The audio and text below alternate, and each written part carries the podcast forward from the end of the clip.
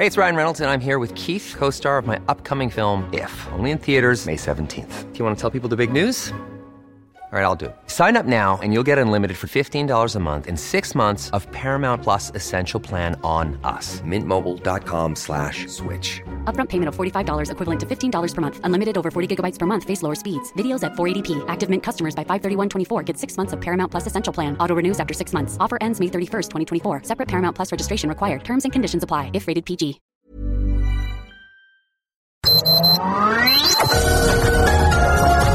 Heraldo Media Group presenta Sergio Sarmiento y Lupita Juárez. Información veraz y oportuna con un toque personal y humano. Por El Heraldo Radio, donde la H suena y ahora también se escucha.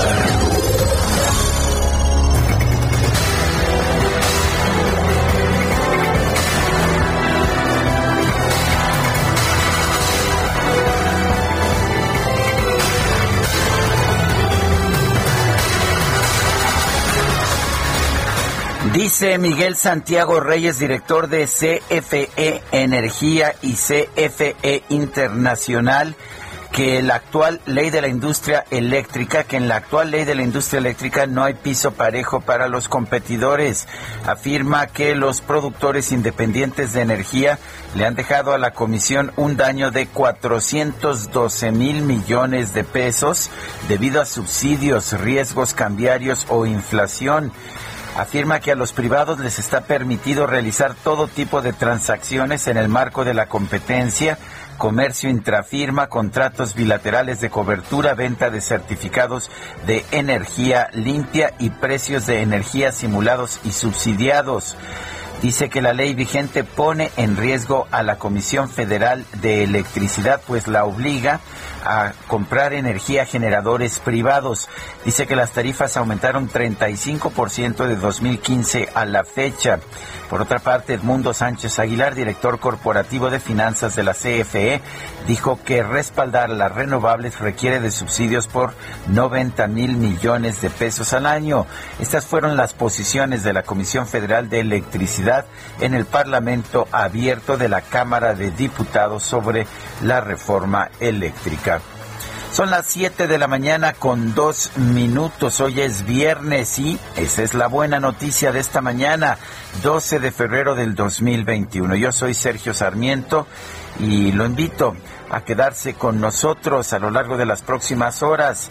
Aquí, aquí en el Heraldo Radio encontrará usted toda la información que necesite, pero también podrá pasar un rato agradable ya que siempre hacemos un esfuerzo por darle a usted el lado amable de la noticia. Guadalupe Juárez, buenos días, ¿qué nos tienes esta mañana? Hola, ¿qué tal? Sergio Sarmiento, buenos días para ti, amigos. Qué gusto saludarlos. Bienvenidos a la información esta mañana. Pues les tengo este reporte de último momento. El presidente del comité organizador de los Juegos Olímpicos de Tokio, el japonés Yoshiro Mori, anunció su dimisión tras la polémica desatada por sus comentarios sexistas de la semana pasada, que dio a conocer en una reunión. Dijo que pues renuncia de la posición de presidente del comité. ter Él eh, fue eh, pues eh, presidente también de Japón. Dijo que sus declaraciones inapropiadas han causado mucho caos y bueno, la polémica tiene su origen en una reunión de la semana pasada del Comité Olímpico donde se discutió el aumento de mujeres en la directiva de un 20% a un 40%.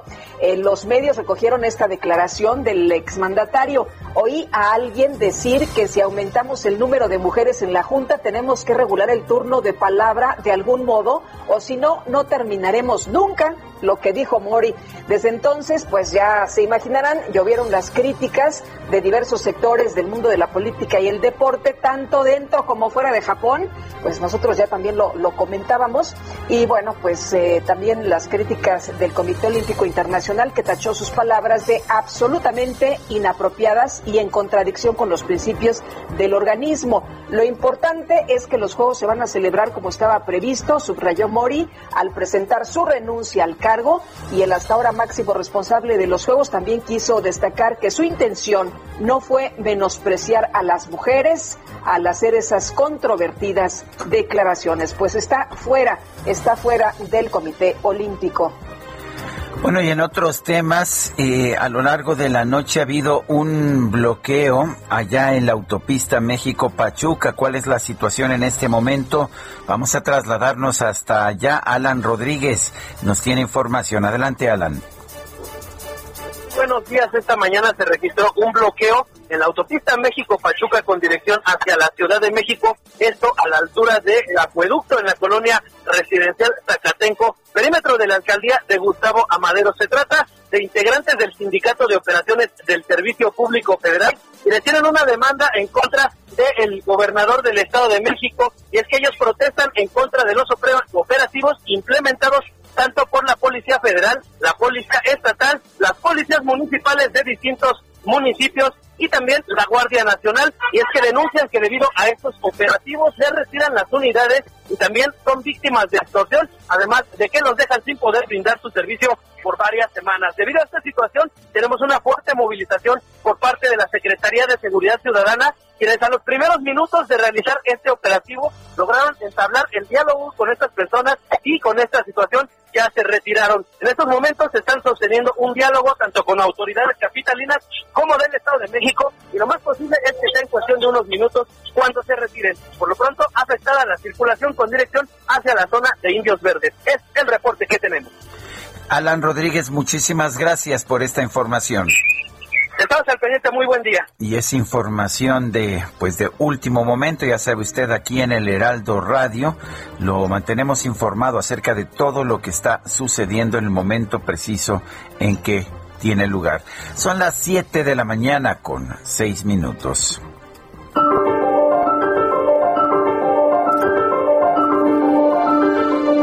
Bueno, y vamos a la frase del día. El primer paso de la ignorancia es presumir de saber. Baltasar Gracián.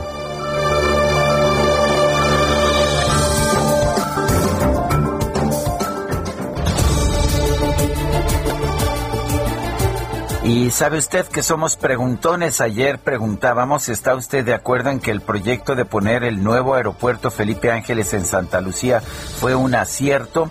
Nos dijo que sí 4.5% de quienes respondieron que no, 92.3%, no sabemos 3.3%. Recibimos 8.737 votos. Y esta mañana ya coloqué en mi cuenta personal de Twitter arroba Sergio Sarmiento la siguiente pregunta. ¿Debe la CFE tener un monopolio en generación de electricidad? Nos dice que sí el 4.7% de quienes responden que no, 91.9%, no sabemos 3.3%. Hemos recibido en 35 minutos 931 votos. Las destacadas del Heraldo de México. Y está con nosotros Itzel González con las destacadas. Itzel, ¿qué tal? Muy buenos días.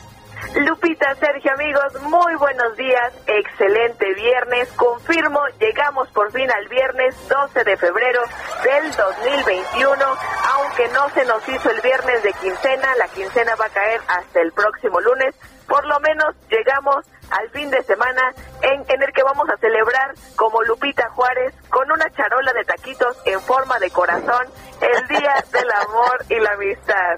¡Ay, niveles! ¿Qué tal, eh? Dicen que es el mejor regalo, el regalo perfecto. Mi querida Itzel, ¿estás de acuerdo? Pues el regalo perfecto por lo menos para nuestro estómago. Entonces así sí nos gusta festejar, Sergio Lupita. Amigos, mucha información también que se publica esta mañana en el Heraldo de México. Así que, ¿qué les parece si comenzamos con las destacadas? En primera plana, suspende recursos. Biden cancela muro de Trump. El nuevo gobierno suspendió los recursos para seguir ampliando la valla fronteriza con México. País, sustancia activa, llegan las dosis de Cancino. México asegura la inmunización de dos millones de adultos mayores. El martes se reanudan los envíos del biológico de Pfizer, dice López Gatel. Ciudad de México, ligero alivio, bajan ingresos en hospitales. Durante el segundo pico más alto de internamientos, el 19 de enero, había 7.401. Para el 7 de febrero, sumaban 6.648. Estados, dictamen oficial. Ultramar obstruye competencia. La se concluye que Naviera tiene poder ilimitado y rivales no la pueden contrarrestar. Orbe, Estados Unidos, aplican vacuna en farmacias. Desde ayer, la ciudadanía pudo adquirir las dosis en estos establecimientos. Meta, Tigres ponen la vara alta, los felinos pierden con un gol polémico ante el Bayern Múnich en la final del Mundial. Y finalmente en mercados, 14 de febrero, en el amor, austeridad. La mayoría de las personas planean festejar en casa. Sergio Lupita, amigos, hasta aquí las destacadas del Heraldo. Muy feliz viernes. Gracias, Itzel. Muy buenos días.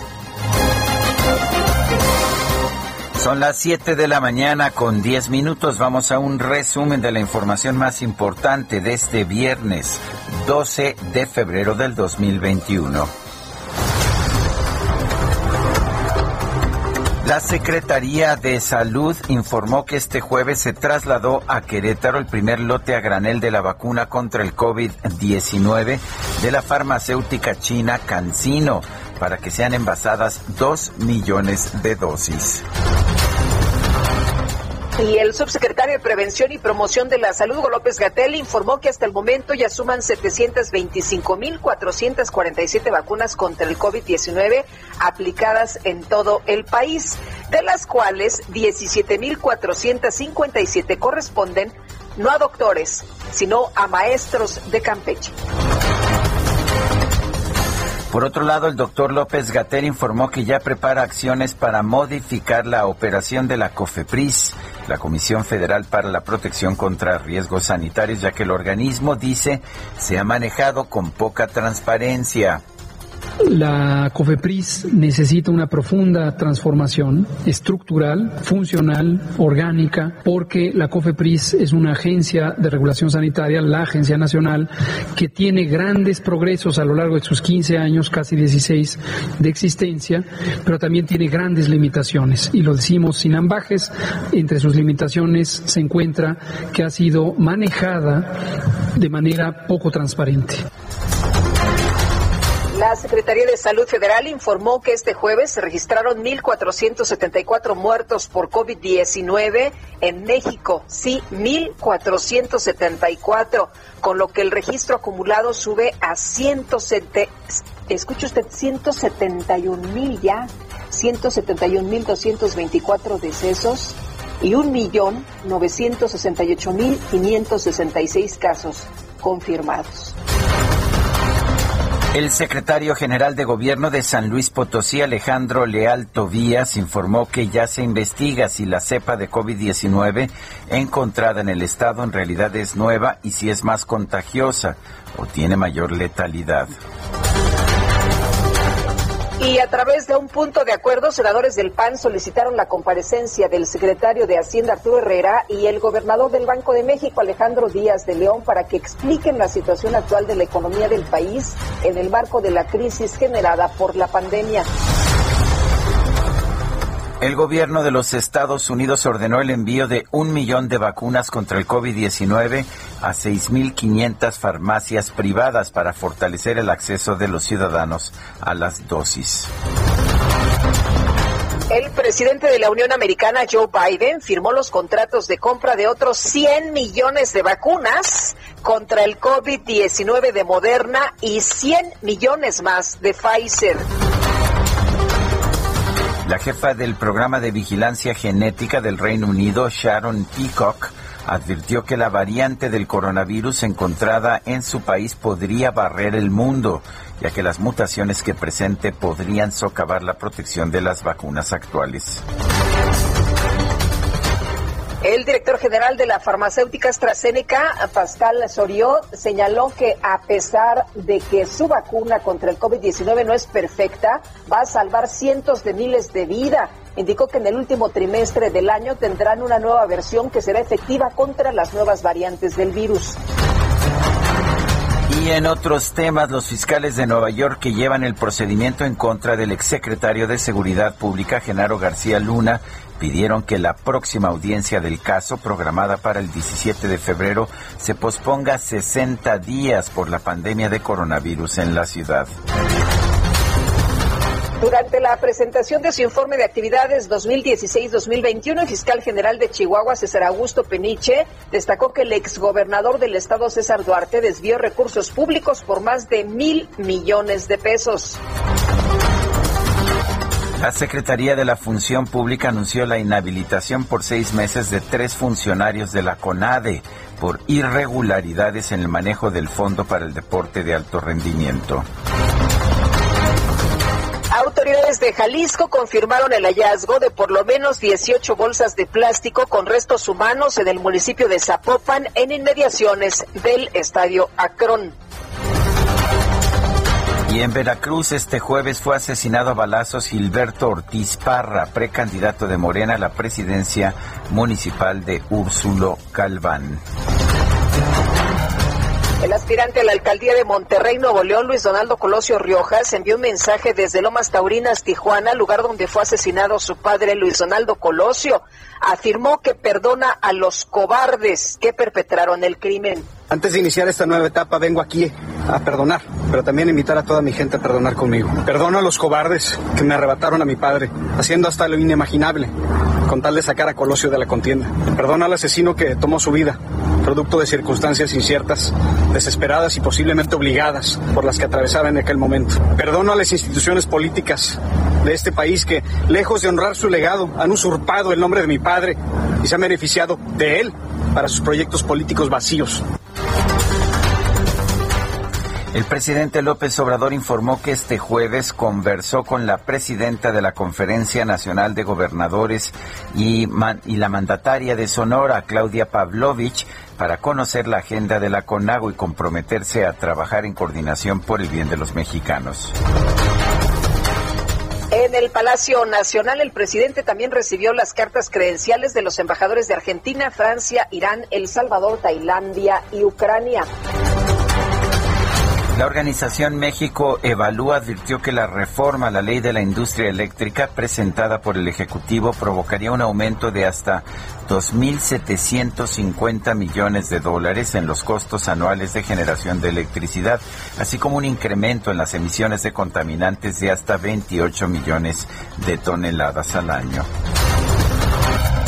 Y durante el Parlamento abierto para analizar la reforma a la ley de la industria eléctrica, Miguel Reyes Hernández, director general de CFE Energía, aseguró que la falta de piso parejo con los productores privados generó un daño de 412.410 millones de pesos a las finanzas del organismo si pones o se pone incluso una miscelánea, una va a financiar a la otra, en ningún lugar del mundo. Y esto va contra los recursos del Estado mexicano, son recursos públicos. Por eso reiteramos, diputados, que nuestra preocupación es que como representantes del poder popular realmente estén preocupados por esto, por este, por esta sangría de recursos que está sufriendo la empresa pública, precisamente porque no existen estos parámetros, esta situación de piso parejo.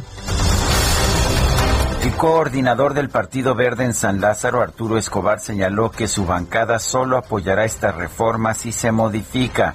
Afirmó que se debe fortalecer a la Comisión Federal de Electricidad, pero para la generación de energías limpias. Subrayando de forma tajante que, esta, que este balance de caucha neutral tendrá que ser de aquellas tecnologías que emanen de la Comisión Federal de Electricidad en energías limpias, porque así está caminando el mundo, porque es una deuda que tenemos con las generaciones mexicanas. Independientemente, estamos obligados por los tratados internacionales suscritos, en donde México es parte y hay una vinculación legal de carácter internacional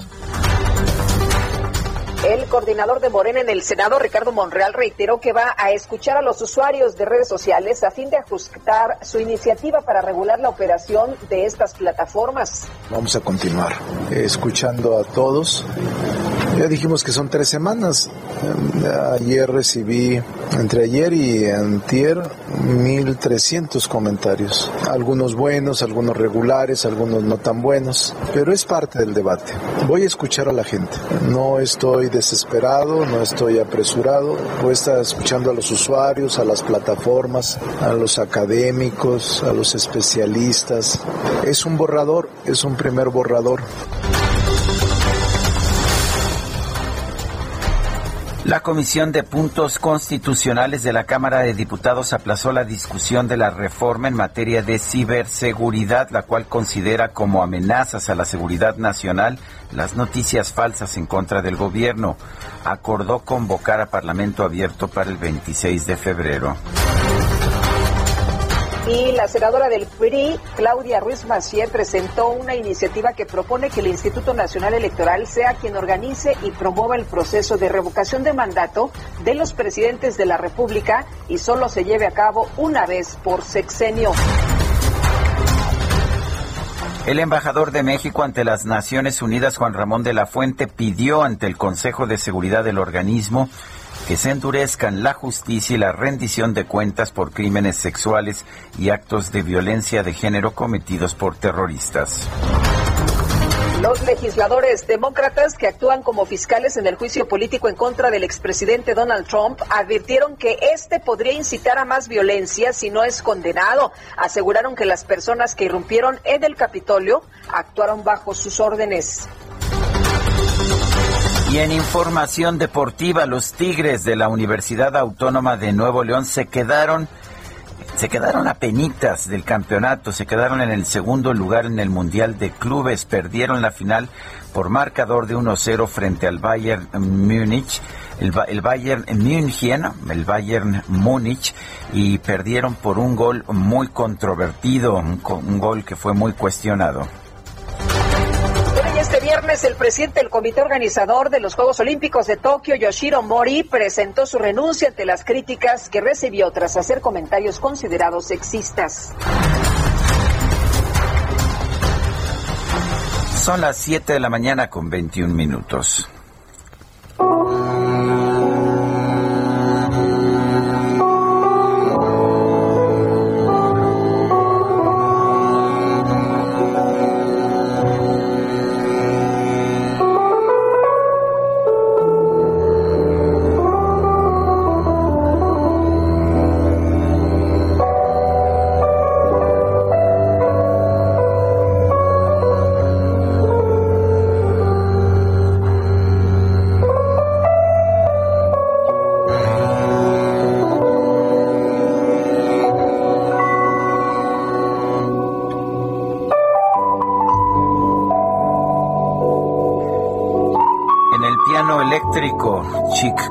Esto se llama Spain, España, y empieza con esta pues recreación del adagio del concierto de Aranjuez de Joaquín Rodrigo. Eh, fue compuesta en 1971 y ha aparecido en varias versiones, entre ellas las del álbum Light as a Feather, ligero como una pluma. En esta versión, Spain recibió dos nominaciones al Grammy como mejor arreglo instrumental y mejor, eh, mejor interpretación de jazz. Se ha convertido en una de las grandes piezas de referencia del jazz, Spain. Ayer nos enteramos del fallecimiento de Chick Corea. El pasado 9 de febrero falleció de cáncer a los 79 años. Chicoria nació el 12 de junio de 1941. Su nombre completo era, o su nombre real, Armando Anthony Correa. Y lo vamos a estar, lo vamos a estar recordando uno de los grandes referentes de la música del jazz y de todo tipo de música. También ah, eh, fue un gran analista, un gran pianista de versiones de música de Mozart. Chicoria aquí en el Heraldo Radio. su versión en, en piano eléctrico, pero créame que Chick Corea nunca perdió el amor que siempre tuvo por el piano acústico, por el piano tradicional. Un poco más adelante estaremos conversando con Javier Lozano para hablar sobre Chick Corea.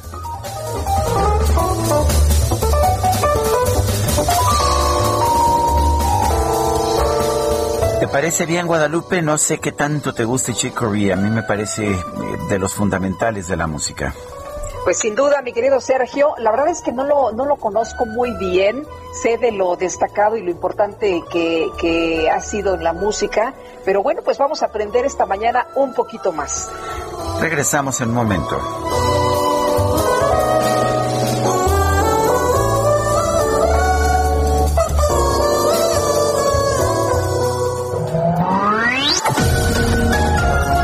Sergio Sarmiento y Lupita Juárez quieren conocer tu opinión, tus comentarios o simplemente envía un saludo para ser más cálida esta mañana.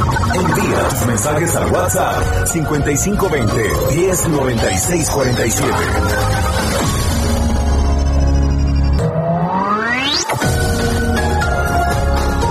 Continuamos con Sergio Sarmiento y Lupita Juárez por El Heraldo Radio.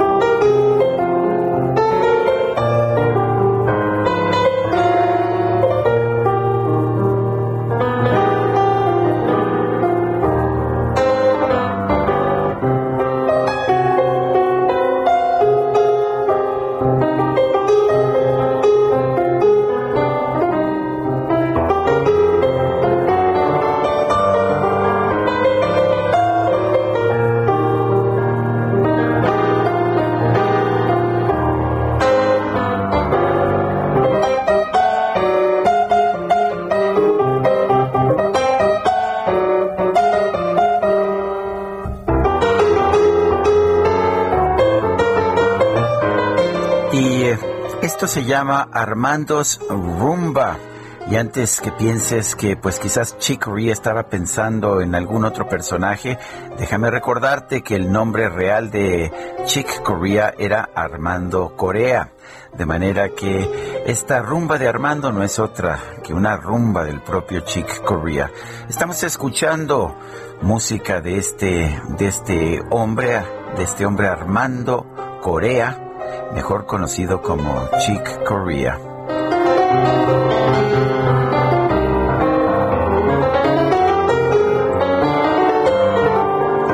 Y aquí sí puedes escuchar su gran talento en el piano tradicional, en el piano acústico, que siempre tiene un encanto mayor que el piano eléctrico, ¿no es así? Pero, pero por supuesto. Oye, y nos dice Ernesto Garza Enciso, excelente viernes, mucho frío a cuidarse y cobijarse bien, un cálido abrazo pues no sé cómo anden por allá, pero acá en la zona poniente, en Coajimalpa, 4 grados y mucha gente me está diciendo que hace mucho frío esta mañana. Y la señora Hilda Mondragón nos dice, Lupita y Sergio, estoy muy triste por el fallecimiento de Chico Ria. Lo conocí a través de ustedes hace algunos años y me atrapó. Se nos va una leyenda y justamente ayer nuestra productora Carla nos decía que eh, le pegó, le pegó mucho eh, eh, pues la pérdida de, de Chick Corea precisamente porque lo conoció, lo conoció Sergio a través de los programas, lo escuchábamos, lo llegamos a escuchar en varias ocasiones. yo pensé que de hecho nuestra queridísima productora estaba triste, pero porque no habíamos puesto algún otro personaje que, que ella quisiera escuchar, pero no eh, por ejemplo, no sé, a Joaquín Sabina o a Pepe Guizar, pero no. Eh, la verdad es que sí pienso yo que Chick Corea es un referente, es alguien que hay que conocer, es parte, es parte de la historia de la música, no solamente del jazz, de la música universal.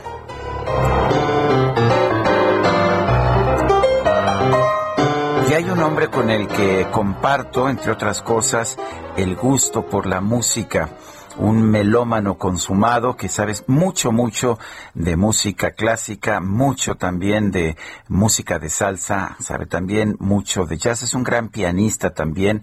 Erró, me parece, el camino, debió quizás haber sido pianista, pero se dedicó a tareas como la política y esas cosas. También es muy buen abogado, debo reconocer. Javier Lozano, ¿cómo estás? Muy buenos días. Pues con esa presentación, como que que esté muy contento, feliz de la vida y encantado de saludarlos a ti y a Lupita. Ya los extrañaba, caray. Sí, ¿verdad? Pues, Qué gusto, Javier. Querida Lupita, te mando un abrazo y un beso. La verdad Igualmente. Es que me encanta hablar con ustedes, escucharlos todas las mañanas y, qué pena que tenga que ser un día como este, pero pero a la vez pues eh, nos da la oportunidad de compartir con el auditorio, con la audiencia, quién fue este gran hombre chico ¿Por, qué, era, ¿Por qué es tan importante? Hay tantos jazzistas, tantos buenos pianistas. ¿Por qué es tan importante Chick Corea?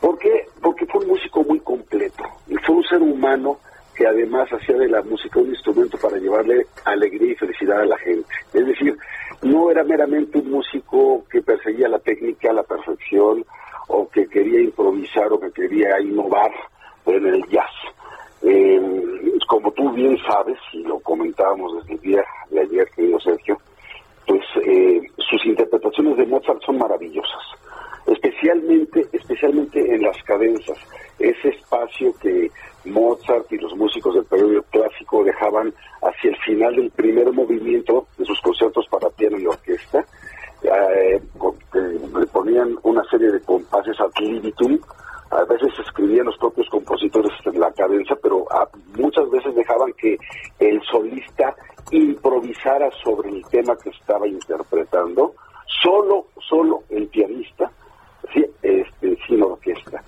Y cuando uno escucha los conciertos para piano y orquesta de Mozart, particularmente en esta versión, en esta grabación que tiene con Bobby McFerrin, haciendo una introducción maravillosa con su propia voz y después una introducción también muy sutil jazzística para dar paso a la, a la orquesta, te das cuenta que es un Mozart muy distinto al que podemos escuchar con Friedrich Gulda, con Wilhelm Kempf, con Claudia Rau, con Alfred Brendel, con Marta Argerich, en fin, es un Mozart mucho más fresco y que eso también te habla de la posible armonización de distintas épocas en la música pero que se pueden amalgamar gracias a un genio como Chicoria. O sea, él era un gran jazzista, un gran improvisador, un gran compositor, pero también un gran intérprete de la música clásica, ¿sí? Lo cual te habla de que estos conceptos no están reñidos el uno con el otro. Javier, ¿cómo descubres a Chicoria y qué es lo que más te gusta de él? No, bueno, pues hace muchísimos años, caray, hace muchísimos años. Eh, además, junto con otro gran jazzista, otro gran pianista, que es un enorme referente, no sé qué piense Sergio, Keith Jarrett, que, que pues esto, estos dos hombres juntos. El, pues, autor del concierto de Colonia, cómo me gusta el concierto de Colonia de Keith Jarrett, pero hay interpretaciones de Mozart de Keith Jarrett con Chick Corea, ¿no es así? ayer justamente, eh, no sé si, si lo recibiste, te mandé por WhatsApp, eh, un, un que se avientan del último movimiento del concierto para dos pianos y orquesta de Mozart, ¿sí? Keith Jarrett y, y Y muy jóvenes los dos, pero es una cosa bárbara porque ahí tienes a un Mozart con dos pianos enfrente el uno del otro, ¿sí? La orquesta, una música con un vigor increíble y dos músicos teóricamente jazzistas tocando maravillosamente la música clásica, porque lo hacen apegados a la partitura sin duda, pero con ese sabor, con ese, hombre, con esa vena jazzística que se percibe y que te anima. Entonces, esto, yo lo conocí, Lupita, pues hace décadas, o sea, desde el principio, y lo he venido siguiendo y lo he venido admirando, pero cuando me topé con este disco que se llama The Mozart Sessions, con la Orquesta de Cámara de San Paul, es increíble porque, eh, bueno, incluye una obra, una composición del propio Chico Ea basada en Mozart, ¿sí? Pero son dos conciertos para piano y orquesta fundamentales, esenciales, y desde entonces lo vengo siguiendo. Y, y, sus grabaciones que puedes encontrar en YouTube y en, otras plataformas, esto lo ves en el concierto de San Javier, en, el de la, eh, este, de La Palma, el, el, el festival este de... El, concierto de San Javier está disponible en, en YouTube, ahí lo puede ver cualquiera, ¿verdad? Exactamente, ahí lo, lo puede ver cualquiera. Ayer, pues en la noche, le hice un pequeño homenaje aquí en mi casa, me eché el concierto de San Javier, estuve viendo el de Malta, esto, y, y, y honestamente, qué alegría, porque además la manera en que voltea y ve a sus músicos, porque luego escuchas tocando solo, eh, improvisando en piano solo, como bien decías, luego con trío, con el trío que tenía, con una banda más amplia, ¿sí? O con una, o con una, una orquesta sinfónica. Entonces, sí es todo un aprendizaje. Él nunca, a él nunca le importó su apariencia física. Salía en tenis con una playera por fuera de unos jeans, etcétera, pero siempre con una sonrisa y con una afabilidad que contagiaba, contagiaba al, al, respetable. Y bueno, a mí, ¿qué te puedo decir? Esta frase que dice, mi misión ha sido siempre la de llevar la alegría, de crear a cualquier lugar que pudiera. A ver, vamos a escuchar un momento a Chick Corea y Keith Jarrett interpretando a Mozart.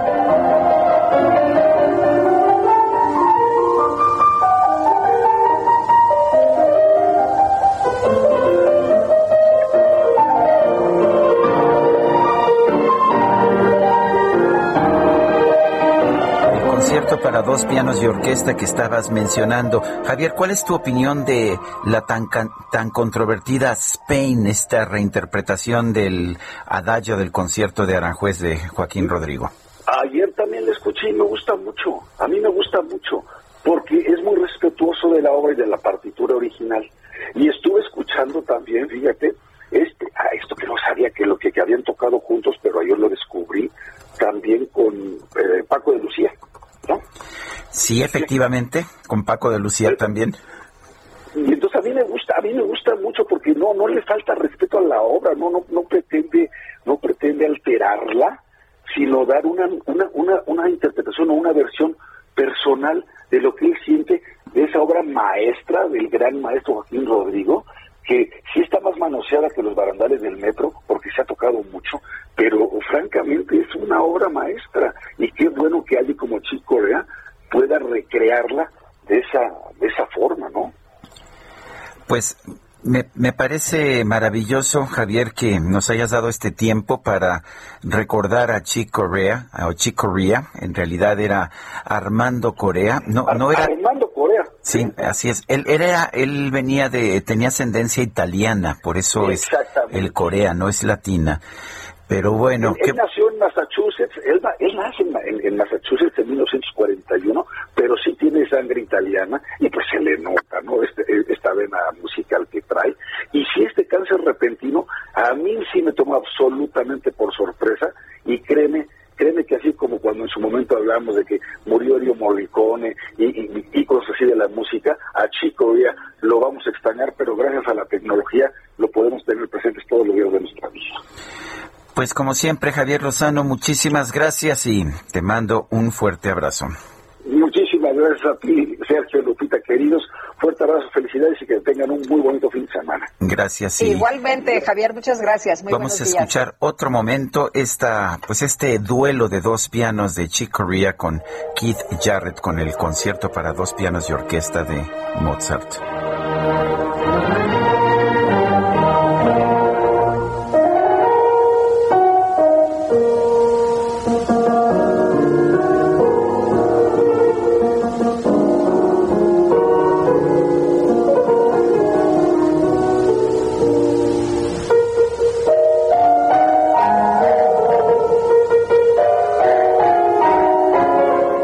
7 de la mañana con 42 minutos. Hay que seguir trabajando, Guadalupe, ni modo.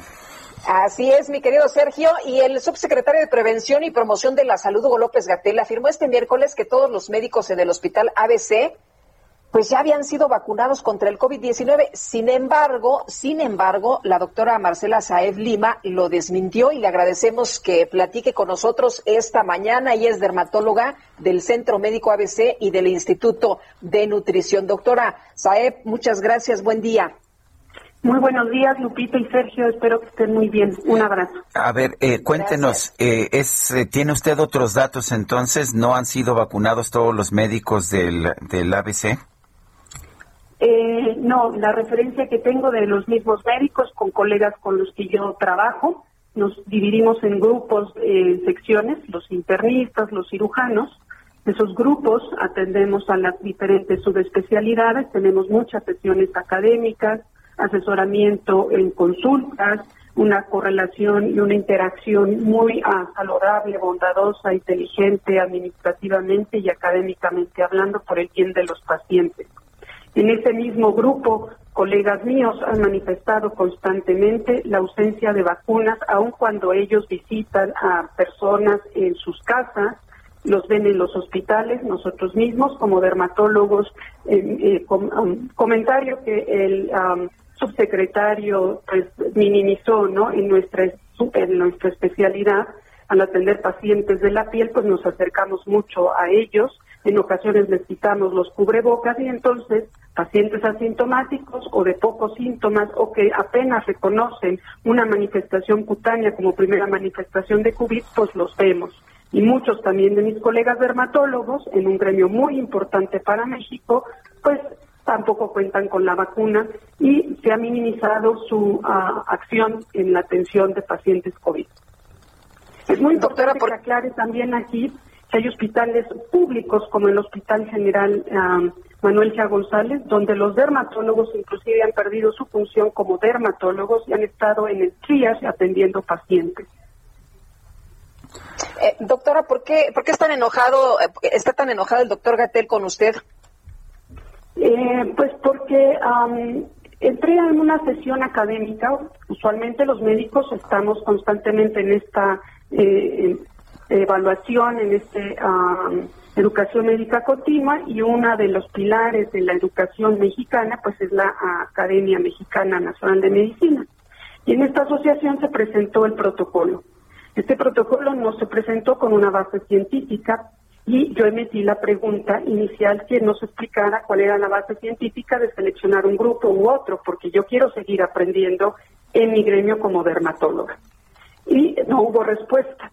Siguiente tema fue los médicos vacunados, todos los médicos del hospital ABC, no nada más los que atienden COVID en el primer punto, sino los que atienden COVID en todas las áreas, otorrinolaringólogos, dermatólogos y al aclarar que no habían sido vacunados, el doctor se molestó. Bueno, aquí el punto es quiénes deben ser vacunados. Eh, es nada más los médicos de primera línea, todos los médicos. Eh, ha habido dificultades. Cuando eh, esta pandemia inició, pues obviamente eran los pacientes que llegaban ya con síntomas. A lo largo de este año hemos identificado que hay pacientes asintomáticos, hay asintomáticos ah, leves, los moderados y los graves y los que requieren intubación.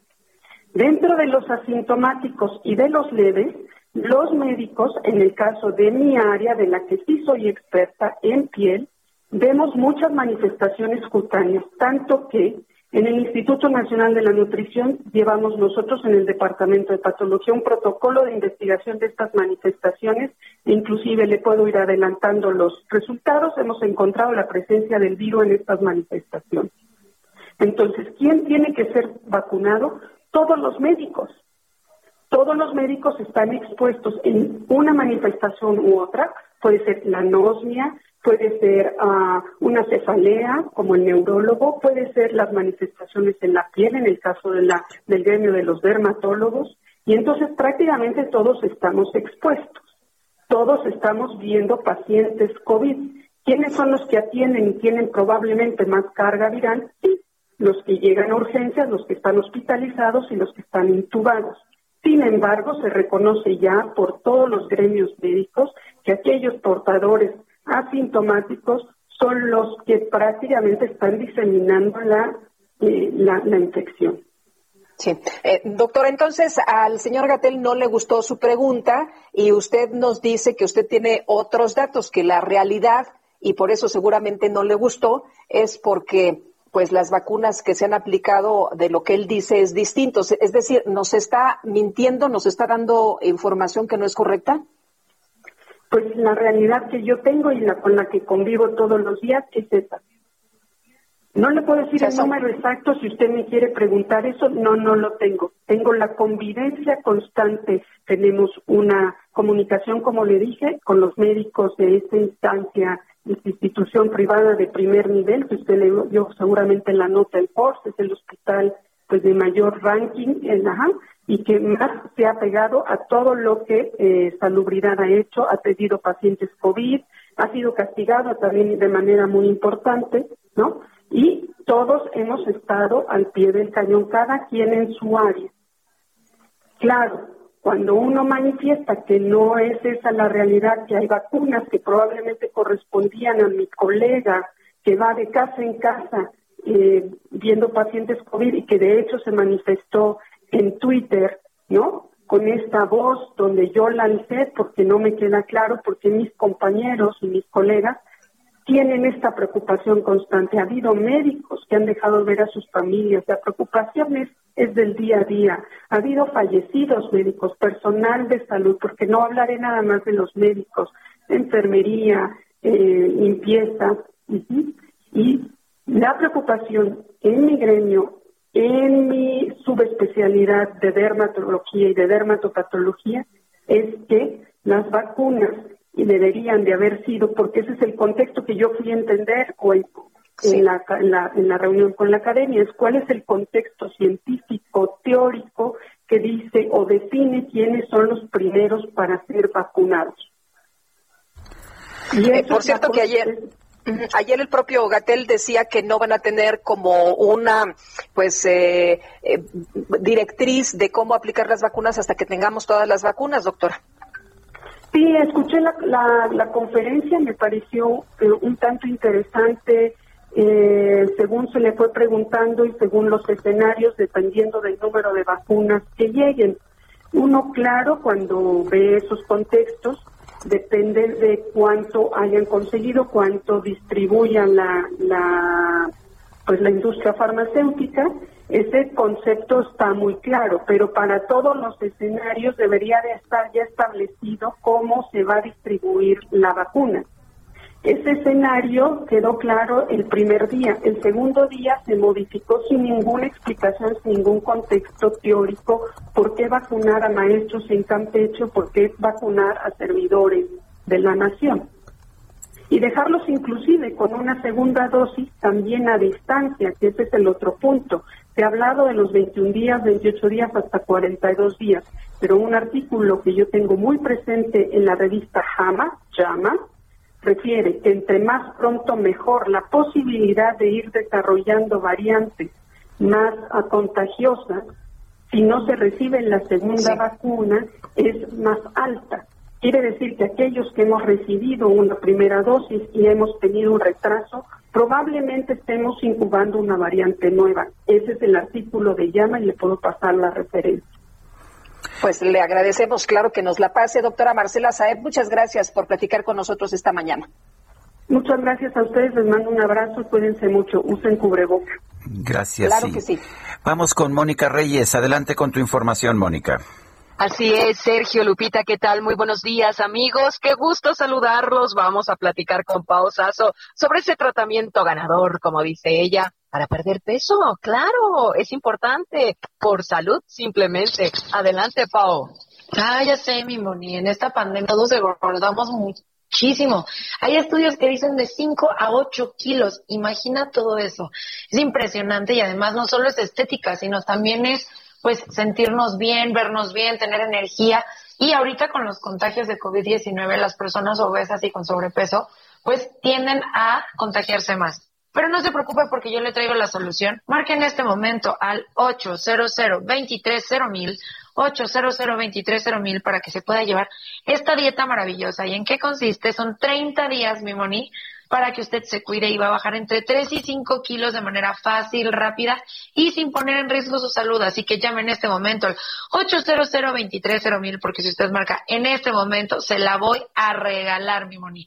Solo tenemos 10 mil dietas y ya se están agotando, así que llame en este momento al 800 mil para poder perder peso sin esfuerzo, decirle bye bye a la grasita, bye bye a los kilos que tenemos de más, mi Bonnie. Así que llamen porque se va gratis esta dieta de las celebrities. ¿Usted quería el secreto? Ya lo tiene. Llame al 800 mil, mi Bonnie. ¿Cómo ves? Perfecto, pues ya tenemos la receta secreta. Solo hay que marcar al número que Pau nos está diciendo en este momento, 800 mil. Muchas gracias, Pau. Gracias a ti, mi Moni.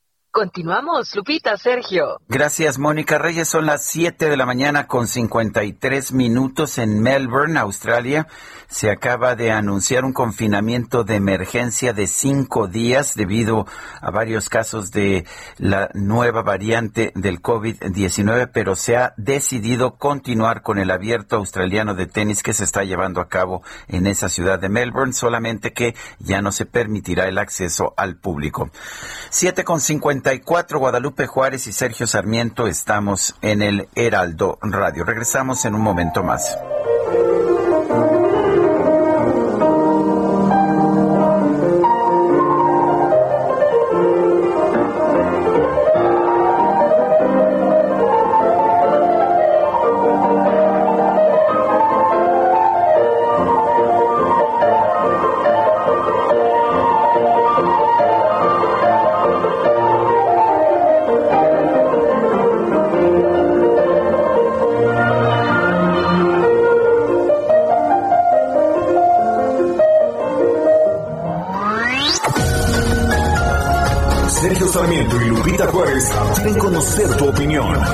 Comentarios o simplemente envía un saludo para ser más cálida esta mañana. Envía tus mensajes al WhatsApp 5520 109647.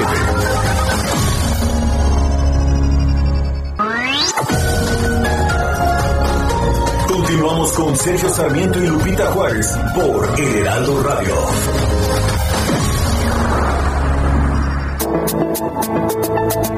12 de febrero de 1809 nació Charles Darwin, el naturalista inglés, reconocido por ser un científico influyente y uno de los que planteó la idea de la evolución biológica a través de la selección natural, justificándola en su obra El origen de las especies en 1859. Numerosos ejemplos extraídos de la observación de la naturaleza, postuló que todas las especies de seres vivos han evolucionado con el tiempo a partir de un antepasado común mediante un proceso denominado selección natural.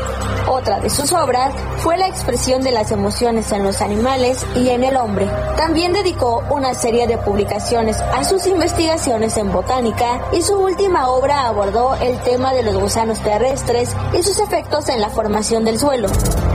Darwin falleció el 19 de abril de 1882 y como reconocimiento a la excepcionalidad de sus trabajos fue uno de los cinco personajes del siglo XIX no pertenecientes a la realeza del Reino Unido honrado con funerales de Estado.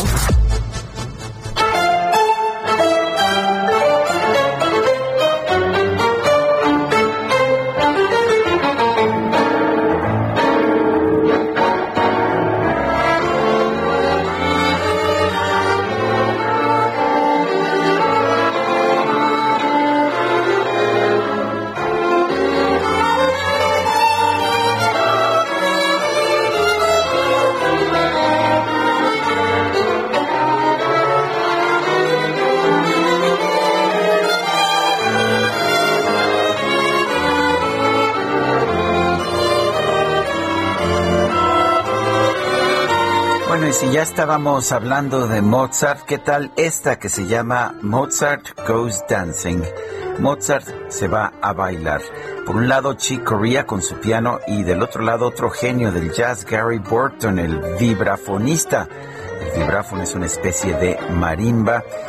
Y bueno, pues esta es una de las grandes clásicas también del jazz de los años 70.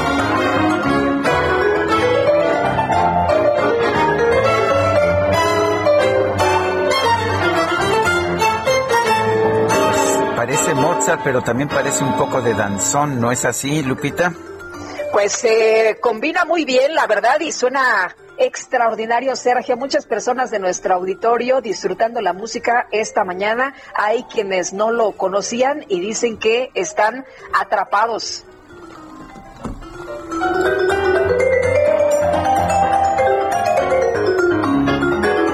Ahí se oye el vibráfono que es una marimba ya un poco más avanzada de Gary Burton.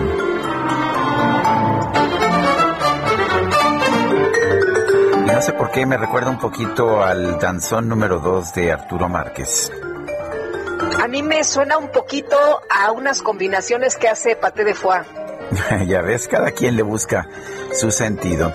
Son las 8 de la mañana con 3 minutos. Tenemos mensajes de nuestro público. Dice desde Querétaro Rodolfo Contreras, cinematográfico viernes, ¿dónde estaríamos en telefonía si siguiera siendo un monopolio estatal? Buscar eso en la electricidad es regresivo, pues puso muy, muy buen ejemplo, don Rodolfo. Y dice otra persona, Sergio Lupita y Sergio, les recuerdo que gracias a Dios es viernes. Un saludo al mejor equipo de noticias de la radio.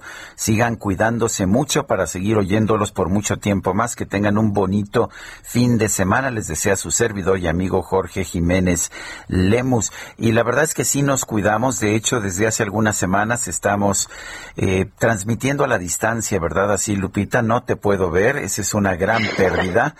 Pero nos estamos turnando una semana cada uno aquí en cabina y el otro está en casa y lo mismo está pasando con el equipo ese desde hace más tiempo, desde creo que desde marzo del año pasado, una semana la mitad del equipo y otra semana la otra mitad del equipo. Pues es que hay que cuidarse mucho, hay que redoblar esfuerzos y como eh, pues dicen, no hay que bajar la guardia. La verdad suena a disco rayado, pero me parece que no debemos dejar de perder esto, mi querido Sergio. El que nos cuidemos ahora se está hablando del uso del doble cubrebocas, pues eh, si es lo más cercano que tenemos a una vacuna, ¿por qué no? ¿Por qué no usarlo? Oye, ¿y te acuerdas? Es que me quedé pensando en lo que dice don Rodolfo Contreras. ¿Te acuerdas cuando tenías que pedir una línea telefónica? Y, te la hacían cansadísima y hasta un año te tardabas en que te dieran una línea para tu casa. A veces hasta más, a veces, a veces eran dos, tres, cuatro años o tenías que dar una mordida para que te pusieran la línea. Sí, estaba durísimo el sindicato, ¿te acuerdas? Era, era una pesadilla. Y ahora, bueno, pues vas, te compras un teléfono, en cinco minutos te lo activan y ya está. Son las ocho de la mañana con cinco minutos, vámonos al clima. El pronóstico. Aram Nava, meteorólogo del Servicio Meteorológico Nacional de la Conagua. ¿Cómo estás? Buenos días. Hola Sergio Lupita, muy buenos días. Un saludo a ustedes y a todo su auditorio. Les comento las condiciones más significativas para este viernes. Empezamos con el Frente Frío número 35, el cual se va a mantener extendido sobre el noreste, oriente y sureste del territorio nacional e interactuará con un canal de baja presión que se localiza sobre la península de Yucatán. Dichas condiciones eh, ocasionarán lluvias muy fuertes a muy fuertes en Puebla, Veracruz, Oaxaca, Chiapas, Campeche y Yucatán. Asimismo, la masa de aire asociada a este frente nos genera ambiente frío, nieblas y lloviznas en las regiones del noreste, oriente y sureste del país. Además, evento de norte muy fuerte con oleaje elevado en costas de Tamaulipas y Veracruz. Asimismo, otro sistema frontal se aproximará al noroeste del país y en combinación con la corriente en chorro nos incrementará la probabilidad de lluvia para Baja California, Sonora y Chihuahua. Y para la Ciudad de México les comento que eh, actualmente estamos a 9 grados Celsius, eh, se pronostican condiciones de cielo parcialmente nublado en el transcurso del día y sin lluvia, sin embargo eh, hay que pedirle a las personas que tomen sus precauciones ya que estamos pronosticando vientos de 50 a 60 kilómetros por hora de ráfagas en el centro del país. Reporto desde el Servicio Meteorológico Nacional, Aram Nava. Mm. Y vamos, Lupita. Tenemos más información. Aram Nava, muchas gracias. Y la CFE retó a la Comisión Federal de Competencia investigar empresas privadas que entraron al mercado tras la reforma energética. Y Adrián Ayas, nos tienes todos los detalles, te escuchamos. Así es, Lupita y Sergio, muy buenos días. Eh, ayer la, la CFE estuvo en el Parlamento abierto de la Cámara de Diputados para discutir la reforma eléctrica que propuso el presidente López Obrador y la CFE defendió esta reforma aludiendo que eh, los contratos con las empresas privadas le provocan una pérdida de 412 mil millones de pesos por todos los compromisos que debe cumplir. Esto lo comentó Miguel Santiago Reyes, director de CFE Energía. De hecho, eh, los funcionarios de la CFE estuvieron hablando en un tono muy envalentonado eh, al defender la, la, la reforma Y bueno, eh, el, también el, director corporativo de finanzas, Edmundo Sánchez eh, Aguilar, así lo dijo. Retó a la COFESE y a sus muchachitos a investigar los monopolios privados que se suscitaron a, raíz de la, de la reforma energética. También acusó a las empresas de ser gángsters que se hicieron ricos a través de la reforma y eh, pues afirmó que esto fue en detrimento de la CFE y a favor de las empresas privadas. Y bueno, pues ayer eh, estuvo interesante el, el, caloneo que hubo ahí en, el debate en el Congreso para defender la reforma energética. En esencia, pues la CFE se postuló a favor y bueno, hubo eh, representantes de las cámaras industriales como Roger González Blau del CCE, que afirmó que la reforma va a interferir con la competencia en el sector. También estuvo Regulo Salinas, que afirmó que la reforma eh, encarecería los precios para los usuarios finales como resultado de una menor competencia. Sergio y Lupita. Muy bien, gracias por la información. Muy buenos días, Adrián. Igualmente, buenos días. El presidente Andrés Manuel López Obrador ha señalado a la empresa de energía Iberdrola de poner a la Comisión Federal de Electricidad como su empleada. Dijo que Iberdrola recibía subsidios junto con otras empresas privadas. Eh, ¿Cuál es la situación? Vamos a conversar con el ingeniero Carlos Flores, especialista en el sector energético. Ingeniero Flores, ¿cómo está? Buenos días. Muy buenos días, gracias por el espacio y la confianza. A ver, ¿es, ¿es realmente cierta esta información? ¿Iberdrola recibía subsidios? ¿Era un lastre para la Comisión Federal de Electricidad? Lo, que pasó ayer fue que eh, eh, durante las participaciones de los tres funcionarios de la Comisión Federal de Electricidad en el Parlamento Abierto, ellos continuaron eh, esa, la opinión en esa misma tendencia, ¿no? ellos siguieron haciendo comentarios sobre sobre sobre esta empresa en particular, ¿no? Pues sobre el ataque a las empresas privadas, eh, internacionales, extranjeras y de renovables, ¿no? Y eh, particularmente lo que pasó durante la exposición del abogado general de CFE fue que hubo una, una especie de insinuación de que de que esta empresa hacía trampa en las subastas de largo plazo, ¿no? Y pues eh, eh, eso llamó mucho la atención para los que sabemos de esto, para los que estamos en el medio, porque sabemos perfectamente que Iberdrola, que esta empresa ni siquiera participa o ha participado o ha decidido participar en las subastas de largo plazo. Entonces, eh, es, es, es claramente una mentira. De, hecho, lo que yo tengo entendido es que Iberdrola construía centrales para la Comisión Federal, plantas generadoras para la Comisión Federal de Electricidad y plantas de autoabastecimiento, ¿no? Eh, esta empresa eh, funciona bajo varios modelos de negocio. Funciona bajo el modelo PIE, que sí es, generar electricidad para la CFE, es construir plantas para la CFE. Eh, funciona también bajo el, como bien dices, bajo el modelo de autoabasto.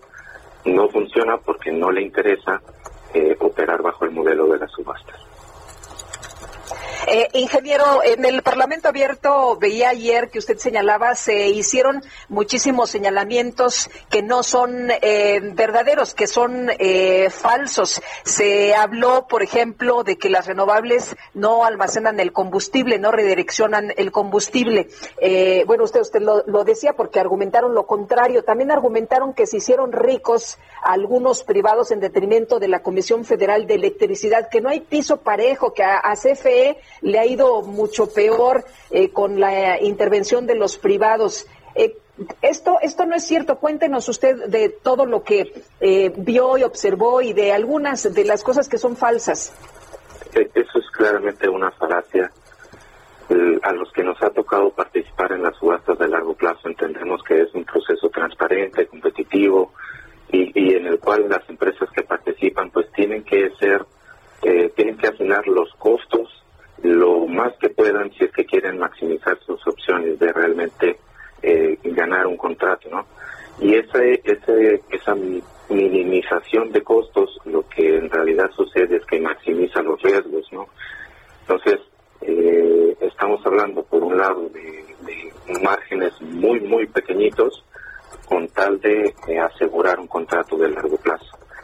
Eso por un lado, y, lo que comenzaba diciéndoles, eh, que ayer el abogado general de la Comisión Federal de Electricidad eh, pues hizo este comentario sobre esta empresa en relación a que hacían algún tipo de trampa o insinuando que hacían algún tipo de trampa en las subastas cuando esta empresa ni siquiera participa en ese esquema.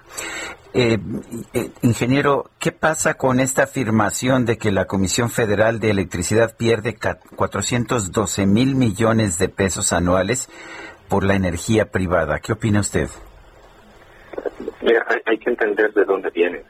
Eh, hay, hay, un, hay un esquema de, de plantas eólicas que se construyeron en el 2009 y en el 2010 que sí tienen una tarifa que es muy poco más, es un poco más alta, o al menos más alta comparada contra las tarifas que pueden eh, dar las plantas eólicas a día de hoy. Pero esa tarifa es un poco más alta por una razón perfectamente entendible. Lo que hoy cuesta, eh, digamos, un millón de dólares por cada megawatt instalado, en el 2008 y 2009 costaba tres veces más. Ese es el motivo detrás, ¿no? Entonces es perfectamente justificable. ¿Y por qué se decidió en el 2008 y 2009 iniciar la construcción de ese tipo de plantas a pesar de que eran un poco más costosas comparado de nuevo contra hoy? Pues fue por, por incentivar, por iniciar que en México tuviéramos este tipo de tecnología eh, renovable y, con impactos al medio ambiente menores. Ahora, ingeniero, eh, veíamos ayer al eh, señor Manuel Bartlett que escribía en Twitter que la iniciativa presidencial no es retroactiva, no contraviene los principios de certeza jurídica y que va a garantizar la confiabilidad precisamente en materia de energía. ¿Usted qué dice? Yo creo que esa es la opinión del ingeniero Manuel Bartlett. Hay que poner los ojos sobre la opinión de la Suprema Corte de Justicia, quien de cierta manera ya se pronunció, ¿no?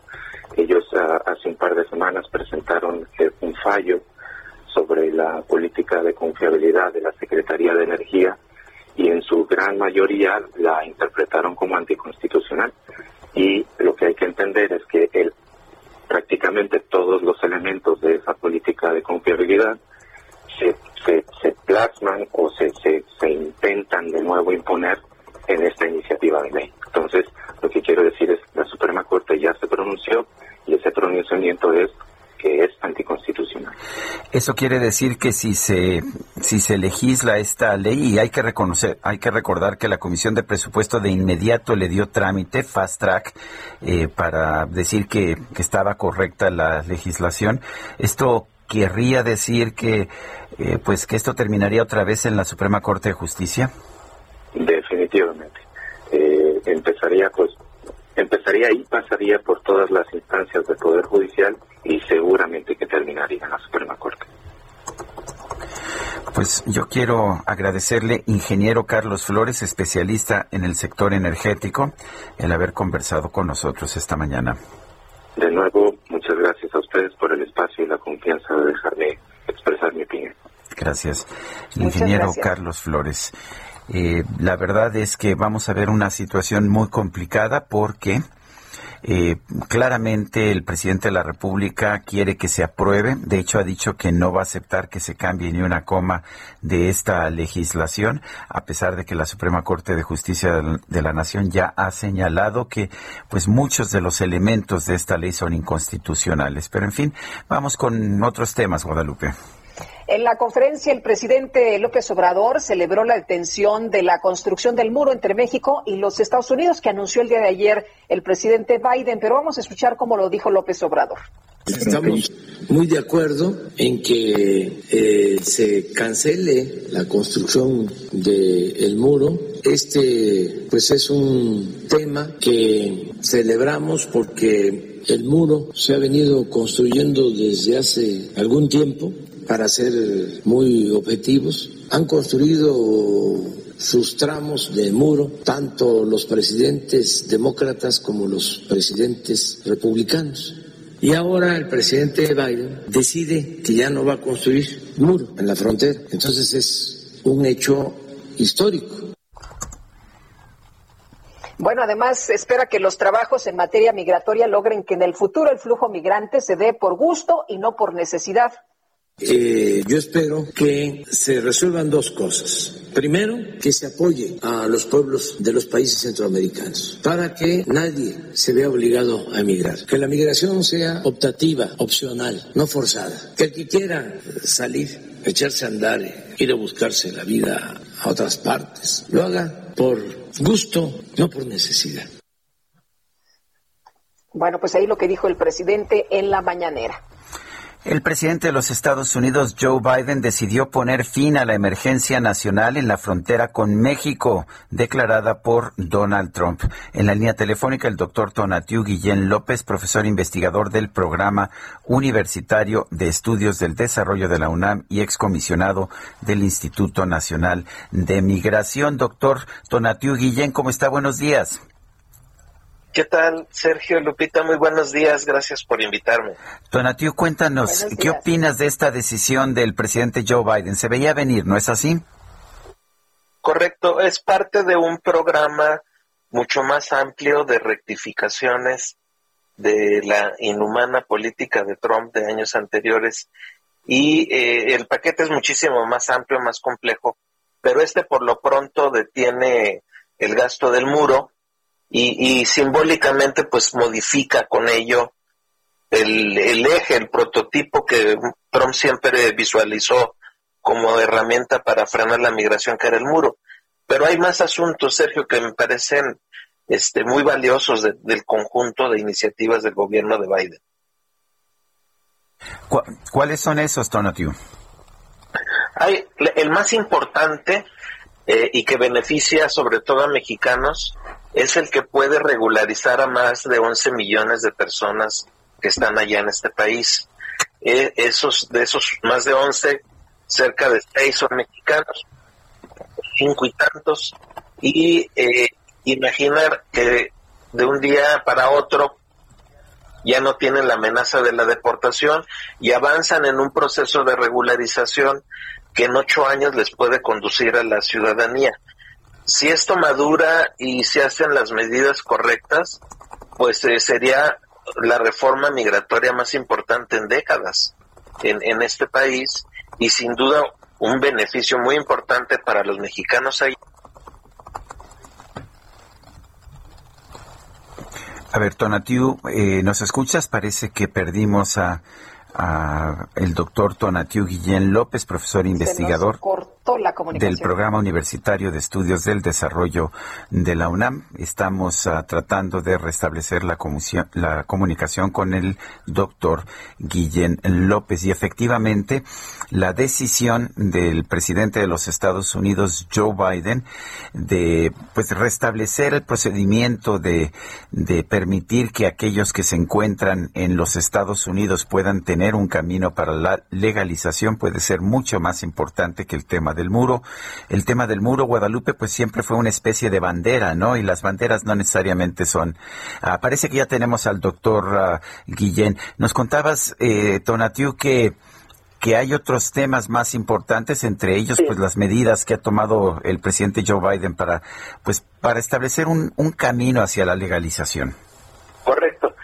Y mencionaba que sobre todo va a beneficiar a mexicanos, más de 5 millones o, o por ahí, y esa cifra pues eh, generará cambios de calidad de vida muy rápidos para ellos y una ruta que puede tomar hasta ocho años para llegar a la ciudadanía.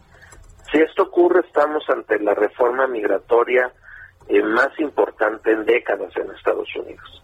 Y, y, a eso se le suman otros cambios en la frontera, que son el, terminar con el Remain en México, el, el, procesar progresivamente estas personas en, en, las cortes migratorias de Estados Unidos y ver caso por caso, y el de modificar los procedimientos de, de recepción de, de solicitudes de asilo, que por cierto, los mexicanos ya estamos subiendo en ese número, Sergio Lupita. Eh, doctor, mientras todo esto sucede, hay un tema que, llama mucho la atención y que es la crisis humanitaria que pues están padeciendo personas buscando refugio. Siguen eh, llegando eh, de Centroamérica personas que atraviesan por territorio nacional, quieren llegar a los Estados Unidos y, y tampoco están las puertas abiertas. No, e, ese es justamente el desafío de coyuntura que va a enfrentar el gobierno de Biden. Nada sencillo, sin duda, eh, pero que no lo van a poder eh, detener en el corto plazo. Y, y efectivamente los números están subiendo después de la pausa de poco más de un año que, que, se impuso y en otra en otra parte debido a la recesión y COVID, el, el, el, flujo volvió a retomarse a partir más o menos de julio para centroamericanos y, y diciembre y enero ya son números muy altos, eh, aproximadamente mil personas por día, lo cual es ya este, una escala que anuncia una expansión todavía mayor en este año, y a eso se suman mexicanos. Nosotros estamos llegando ya en más o menos 1.400 personas por día, y ese hace que, que México, que no habíamos tenido esta movilidad también en mucho tiempo, a partir de mayo empezó a subir y ahora pues ya somos la población más importante tocando la puerta de esa frontera. Y ese es un asunto de gestión eh, que, que para las autoridades norteamericanas pues la meten una, a una presión difícil. Muy bien, doctor Tonatiu Guillén López, gracias por tomar esta llamada. Nosotros tenemos que irnos a una pausa en estos momentos cuando son las 8 de la mañana con 25 minutos. Regresamos. Sergio Sarmiento y Lupita Juárez quieren conocer tu opinión, tus comentarios o simplemente envía un saludo para ser más cálida esta mañana. Envía tus mensajes al WhatsApp 5520 109647.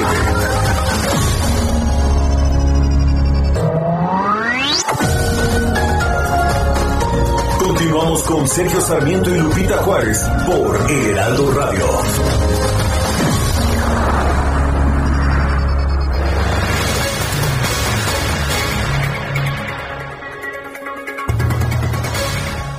Amigos del Heraldo Radio, tenemos que informarles también en otro punto que Soriana implementa módulos de JLN Labs en diferentes locaciones de la Ciudad de México, Estado de México y Jalisco para detectar casos de COVID-19 a precios accesibles y con resultados confiables en menos de 24 horas. Encuentren su módulo más cercano en heraldodemexico.com.mx o en el Instagram de arroba JLN labs o también para mayor información llamar al Centro de Atención a Clientes Soriana 81 83 29 92 52. Continuamos. Jaque Mate con Sergio Sarmiento.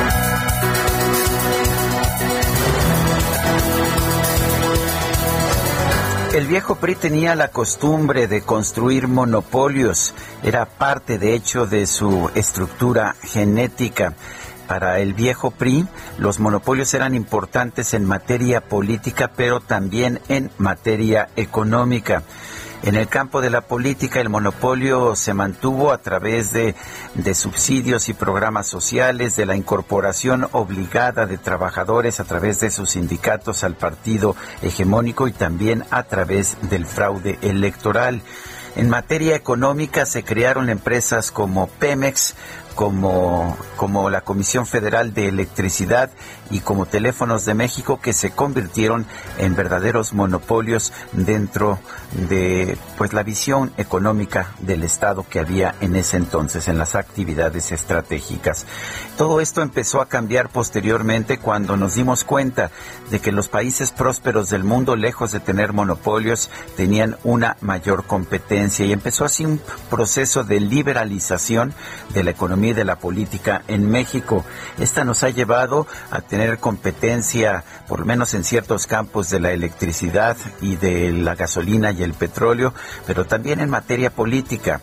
Desde hace décadas hemos tenido alternancia de partidos en el poder. Me preocupa la idea de algunos miembros del partido de gobierno, Morena, de que hay que reconstruir los monopolios. El monopolio político para tener un partido hegemónico, el monopolio en electricidad para que una sola empresa maneje toda la electricidad en México, el monopolio en petróleo para que una sola empresa maneje también toda la gasolina, todo el petróleo en nuestro país. Lo que nos dice, nos dice la historia es que los monopolios no son positivos para el consumidor ni para el ciudadano. Ayudan sí a los políticos que se vuelven poderosos y se vuelven muy ricos, pero esa no debe ser, esa no debería ser la eh, ese no debería ser el objetivo de un partido político que dice que está velando primero por los pobres. Yo soy Sergio Sarmiento y lo invito a reflexionar.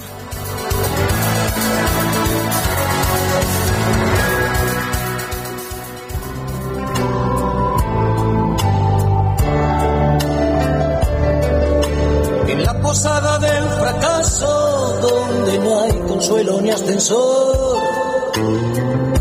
el desamparo y la humedad comparten colchón. Y cuando por la ¿Qué crees, Guadalupe? Esto no me suena a Chick Corea. Tal vez porque no es, mi querido Sergio, es pues una petición. Arturo Cerecero, nuestro radio escucha, dijo, oigan, aunque sea un pedacito, ¿no? De Sabina por su cumple. Pues esta que me encanta, ¿quién me ha robado el mes de abril? ¿Cómo pudo sucederme a mí? Pero ¿quién me ha robado el mes de abril? Y tenemos que seguir trabajando, Lupita, ni modo. De modo, pues vamos a, a, echarle ganas, vamos a seguirle y viene a continuación. Pues mira, es una sección muy importante, las buenas, las otras noticias. Vamos con el Químico Guerra. El Químico Guerra con Sergio Sarmiento y Lupita Juárez. ¿Cómo estás? Buenos días. Hola Lupita, Sergio, muy bien, contento de que es viernes y este viernes algo diferente para reflexionar. No todo tiene que ver con la política. Fíjense que se han registrado disminuciones significativas en la contaminación atmosférica de las grandes ciudades del planeta, el regreso de la fauna silvestre a las ciudades, un resurgimiento de la biodiversidad los cambios que experimenta la vida y lo estamos pudiendo pudiendo analizar hoy en día con todas las técnicas que tenemos de inteligencia artificial, toda esta cuestión de obtener megadatos y poderlos analizar, ¿no? En una forma muy rápida con las supercomputadoras. Pues ahora investigadores del Imperial College de Londres y sus colegas alemanes del Alfred Wegener Institute publicaron en Nature el descubrimiento de suelo forestal en la Antártida. Fíjense, no Sergio Lupita, proveniente del Cretácico, indicando que hubo selva tropical en el Polo Sur hace 90 millones de años. Hace 60 millones se extinguieron los dinosaurios. Hace 90 pues estaban en su plenitud, ¿no? Lo que indica temperaturas extremadamente cálidas en ese tiempo. El equipo científico internacional encontró raíces, polen, reservadas. La doctora Tina van der jefa del Departamento de Ciencias de la Tierra en el Imperial College. La estoy citando, César Lupita. La preservación de esta celda de 90 millones de años es excepcional, pero aún más sorprendente es el mundo que nos revela.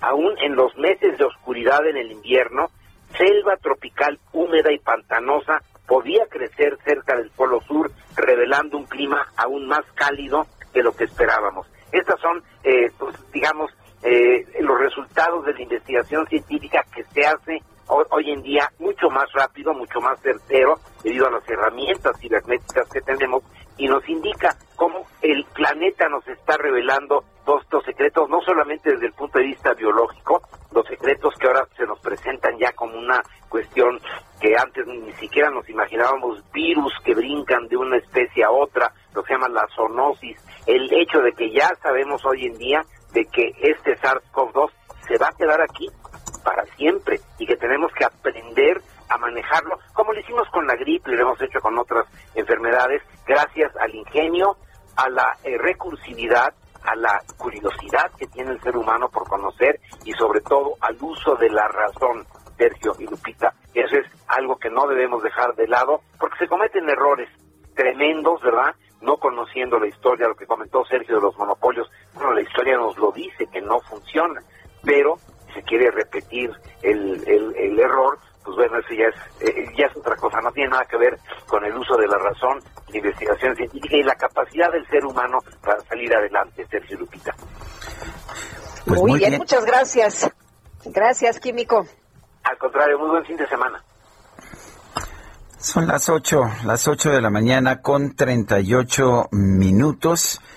Y bueno, vamos con otros temas. Ricardo Monreal, presidente de la Junta de Coordinación Política del Senado, pidió a Morena aclarar la situación del candidato al gobierno de Guerrero, Félix Salgado Macedonio, quien ha sido acusado de violación, de varios casos de violación. Misael Zavala, cuéntanos. Sergio Lopita, buenos días, buenos días al auditorio. Efectivamente, como bien lo comenta Sergio, el líder de la bancada de Morena en el Senado, pues pidió eh, ya a la dirigencia nacional de Morena que agilice esta situación en la que se encuentra el, el senador con licencia y también candidato al gobierno de Guerrero Félix Salgado Macedonio, pues que como ya es bien sabido que es señalado por acoso sexual. Tras eh, concluir la sesión del Senado, el morenista sostuvo que la candidatura de Salgado Macedonio pues se ha convertido en algo polémico y controversial y aunque dijo que no se quiere meter en decisiones del partido, que tampoco le gusta descalificar a la gente, pues sí eh, pidió a esta dirigencia comandada por eh, Mario Delgado que aclare y resuelva eh, qué es lo que mejor se debe hacer en estos momentos. Detalló que el caso del senador con licencia el Félix Salgado Macedonio, lo está analizando eh, precisamente la Comisión de Honestidad y Justicia de Morena, pero, pero mientras no haya un juez que lo condene, Félix Salgado pues debe estar realizando eh, pues sus actividades de manera normal, así es, así fue como lo dijo Ricardo Monreal, y también, pues, eh, Sergio Lupita ha cuestionado sobre algunas impugnaciones en candidaturas del partido Morena. Monreal pidió al partido que exista unidad y fuerza, ya que el presidente Andrés Manuel López Obrador, eh, pues, requiere de un instituto político cohesionado y con unidad y que lo acompañe, pues, en decisiones que son difíciles de tomar. Esta es la información, Sergio Lupita. Muy bien, Misael Zavala, gracias. Gracias, buenos días. Bueno, y ante la denuncia en redes sociales del maltrato a una mujer de 95 años de nombre Lorenza por parte de su hijo en la alcaldía Tlalpan, se presentó en su domicilio personal de la Secretaría de Inclusión y Bienestar para verificar el estado en que se encuentra. Almudena Osejo Rojo, secretaria de Inclusión y Bienestar Social de la Ciudad de México, muchas gracias por platicar con nosotros y por darnos información de cómo va este caso. Buenos días. Hola, ¿qué tal? Muy buenos días, gracias a ustedes. Eh, gracias, Almudena. Cuéntanos en primer lugar cuál es la situación de esta mujer, esta mujer Lorenza, en dónde se encuentra, cómo se encuentra. Sí, eh, con mucho gusto. La señora Lorenza eh, se encuentra en su casa, está estable y está tranquila en este momento. lo que lo que se realizó fue una primera valoración hace dos días que se hace una valoración médica, social y la red de apoyo familiar. Y entonces para valorar cuál es la situación de la señora, eh, actualmente ya se desarrolló con la familia un plan de convivencia y cuidados. Estos son los pasos que damos cada vez que tenemos alguna de estas eh, tipos de situaciones en el Instituto del Envejecimiento Digno y ya se estableció un calendario de trabajo y de cuidados con los eh, tres hijos que tiene la señora y una nieta. Eh, afortunadamente eh, están ya ahí desde el día que sucedieron los hechos, policías del grupo de Ateneas haciendo el resguardo de la casa para que no pueda acercarse el agresor y a partir de este momento, bueno, desde hace dos días, se le da seguimiento a, este, a estos acuerdos establecidos con este calendario de atención en cuidados para garantizar pues el bienestar de la señora Lorenza. La preocupación central y nuestra ocupación es que esté bien la señora y garantizar su bienestar. Así que se le da un acompañamiento continuo en la atención, tanto presencial, con seguimiento médico, pero también eh, con videollamada dos veces a la semana para todo el tema de capacitación en cuidados. Eh, Almudena, cuando llegaron ustedes a este domicilio, ¿qué fue lo que encontraron? ¿Qué les dice esta persona? ¿Qué les dice la señora Lorenza? Eh, al realizar la activación del protocolo que se sigue en, este, en estos casos, participamos distintas dependencias, es un tema de violencia y entonces por lo tanto es un tema que se atiende de manera integral. Participamos el Instituto del Envejecimiento Digno por la parte eh, social, con acompañamiento también de la Secretaría de las Mujeres, en este caso porque la señora Lorenza es una mujer, y de manera simultánea también la otra ruta que sucede es eh, toda la investigación que tiene que ver con la carpeta de investigación y eso le corresponde a la Fiscalía, participa la investigación, la eh, Coordinación General de Delitos de Género y Atención a Víctimas, el Centro de Atención a Riesgos Victimales y Adicciones, así como la Agencia Especializada de la Violencia para las Personas Mayores. Y ellos se encargan de esa ruta de la carpeta de investigación que está en curso. Y nosotros, las otras dos instancias que te comenté, nos encargamos de todo lo que es la atención social y familiar. Entonces se realizó una valoración médica inicial y una valoración de cuál es su red familiar y de apoyo. Y a partir de eso es que se estableció este plan de convivencia y cuidados, que es así como le denominamos a el acuerdo de seguimiento que se tiene con la familia para que sean corresponsables para garantizar el bienestar de la señora. Eh, ¿Dónde va a vivir la señora? Y siempre e, este tipo de cosas son un problema porque, pues finalmente quien la agrede es un miembro de su familia, pero es con quien vive. Y esto, pues, obliga a aislarla, obliga a recluirla en algún centro. Sí, eh, no, el primer paso es, por supuesto, garantizar que el agresor no está eh, en cercanía con la persona. Y el agresor, en este caso, al momento de llegar eh, la atención de todas las dependencias, se vio que ya no estaba en el lugar, el agresor se salió. Y por lo tanto se establece una guardia permanente, como decía, del el grupo de la policía Ateneas y está ahí las 24 horas. Eso es lo más importante. O sea, la señora va a permanecer en su casa. Así es, la señora permanece en su casa. Pero es importante eh, indicar que es después, por supuesto, de una valoración de riesgo y que el agresor no esté presente. Por lo tanto, eh, no es necesario eh, sacarla de su casa. Y la intervención también se hace de parte de la familia para hacerse cargo. La última opción en, en, este tipo de casos es remover a la persona e institucionalizar.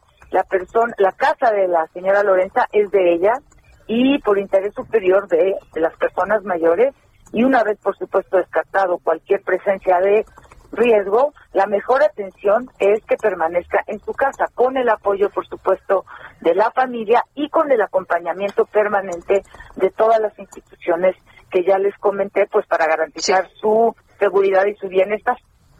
Almudena, este caso fue muy mediático. ¿Qué pasa en otros casos? ¿Cómo se actúa? Es, seguimos el mismo protocolo de atención en todos los casos cuando recibimos noticia de eh, algún tipo o de sospecha de algún tipo de maltrato eh, y de violencia contra personas mayores, acudimos las instancias, eh, esta atención integral y hacemos, eh, como les decía, primero es el levantamiento de la valoración médica, también es la valoración social y de la red de apoyo familiar y después se procede eh, eh, con, con, la, con el plan de convivencia y cuidados y el tercer aspecto es el acompañamiento permanente para dar continuidad a la atención y para asegurarnos que se cumplen estos acuerdos que se realizan con la familia. En todos los casos sucede eh, lo mismo.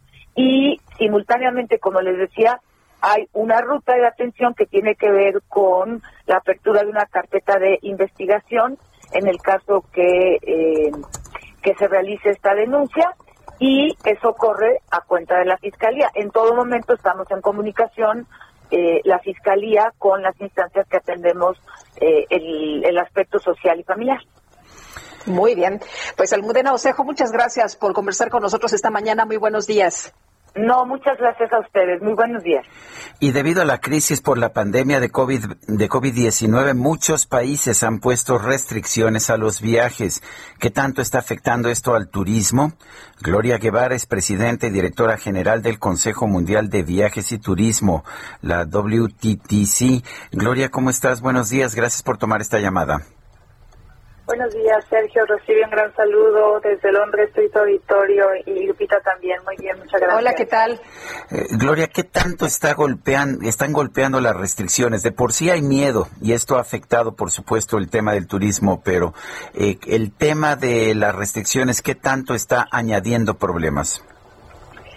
Desafortunadamente es en una gran medida. El año pasado, para darte una idea, 174 millones de empleos fueron afectados a nivel mundial. Hay que recordar que uno de cada 10 empleos en el planeta dependen de nuestro sector.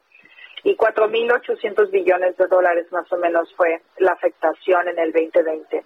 Ahora, este año, con las medidas que se han implementado y la falta de coordinación internacional, la falta de alineación en los protocolos, sobre todo para la movilidad internacional, pues están afectando todavía más. El año pasado tuvimos una caída en los viajes internacionales, por ejemplo, del 65%, pero hoy en día, por estas medidas que generan tanta incertidumbre y que en algunos casos están cambiando constantemente, como aquí en Gran Bretaña, donde yo me encuentro, todavía complican la, la situación.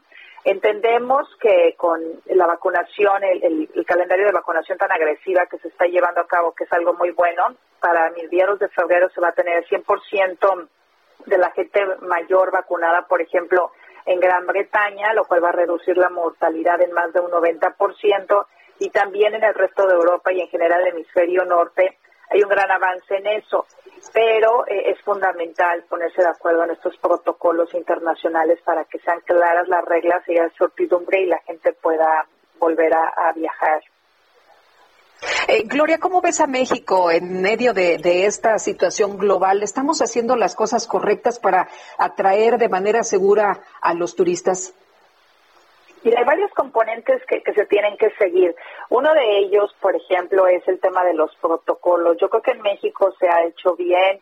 Hemos visto, nosotros hemos monitoreado cómo se han implementado los protocolos en los hoteles, por ejemplo, las aerolíneas, los, los aeropuertos, en general los estados y a medida de, ver cómo se han implementado estos protocolos, nosotros hemos, hemos reconocido, dado un reconocimiento que le llamamos una estampa, por decirlo de alguna forma, Safe Travel, a estos destinos. De hecho, Quintana Roo fue uno de los primeros en el mundo en recibir este reconocimiento con Portugal y, y otros países. Hoy tenemos más de 220 en el planeta. Entonces, México tiene estados y destinos muy avanzados, lo cual es muy bueno en la implementación de protocolos.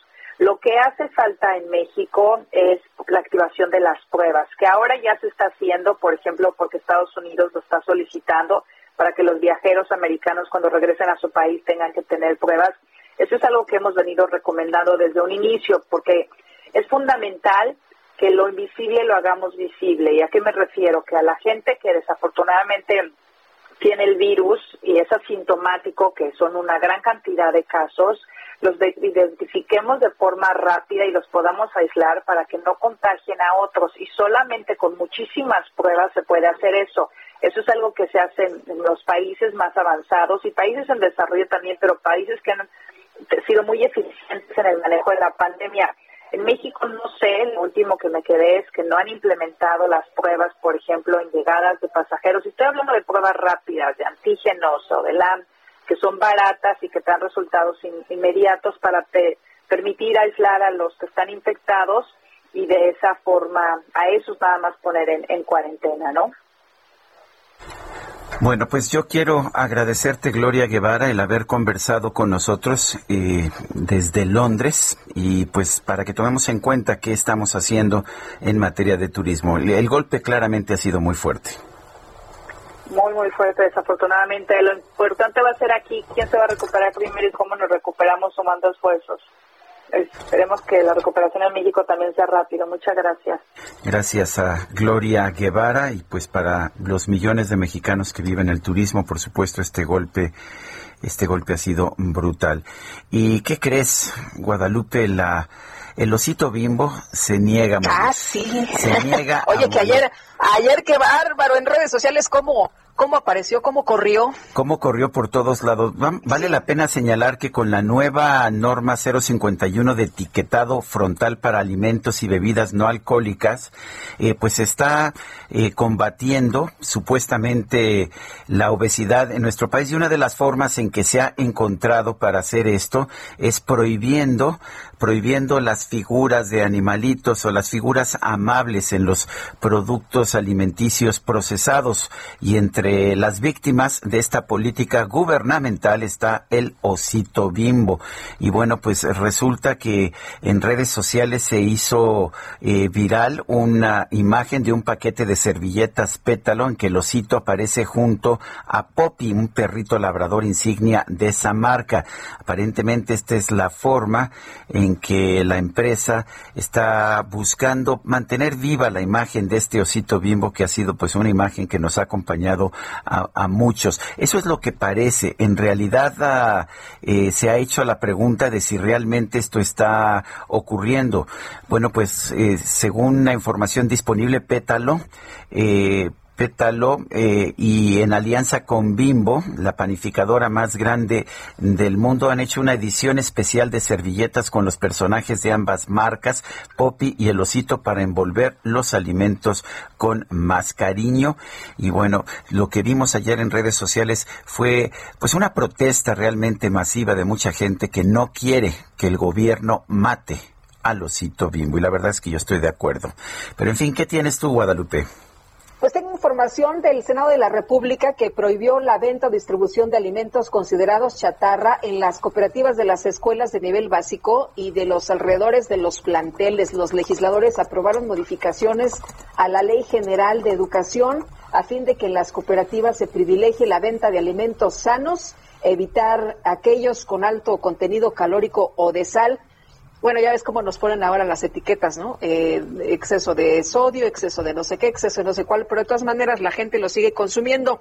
Martí Batres, que es el proponente de la iniciativa, dice que México ocupa el primer lugar mundial en el consumo de refrescos con altos contenidos de azúcar, lo que provoca que se presente un gran número de niños con problemas de obesidad. O sea, no son los planes y programas de gobierno, son pues eh, otras cosas. Dice que lo que están planteando con esta iniciativa de reforma son básicamente tres cosas, frutas, verduras, ya sabes, y... Sergio Sarmiento y Lupita Juárez quieren conocer tu opinión, tus comentarios o simplemente envía un saludo para ser más cálida esta mañana. Envía tus mensajes al WhatsApp 5520 109647.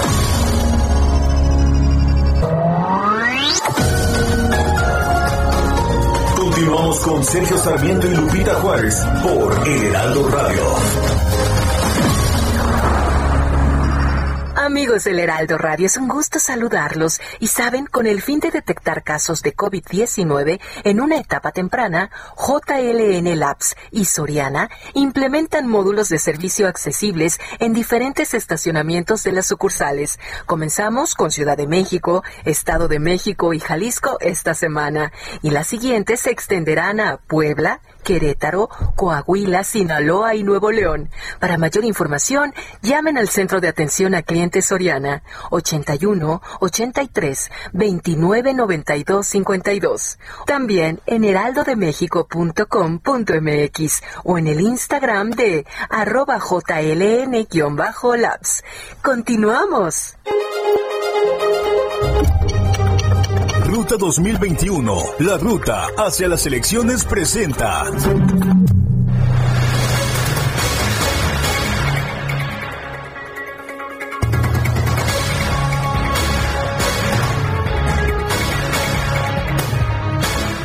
Son las nueve de la mañana con un minuto. Tenemos aquí en la cabina de El Heraldo Radio a David Monreal, el es precandidato al gobierno de Zacatecas. David, eh, ¿cómo estás? Para, para nosotros, bueno, y más para Lupita que anda por allá en su casa, pero está conectada, pero como tú sabes es paisana, paisana tuya y eh, nos da mucho gusto recibirte aquí en El Heraldo.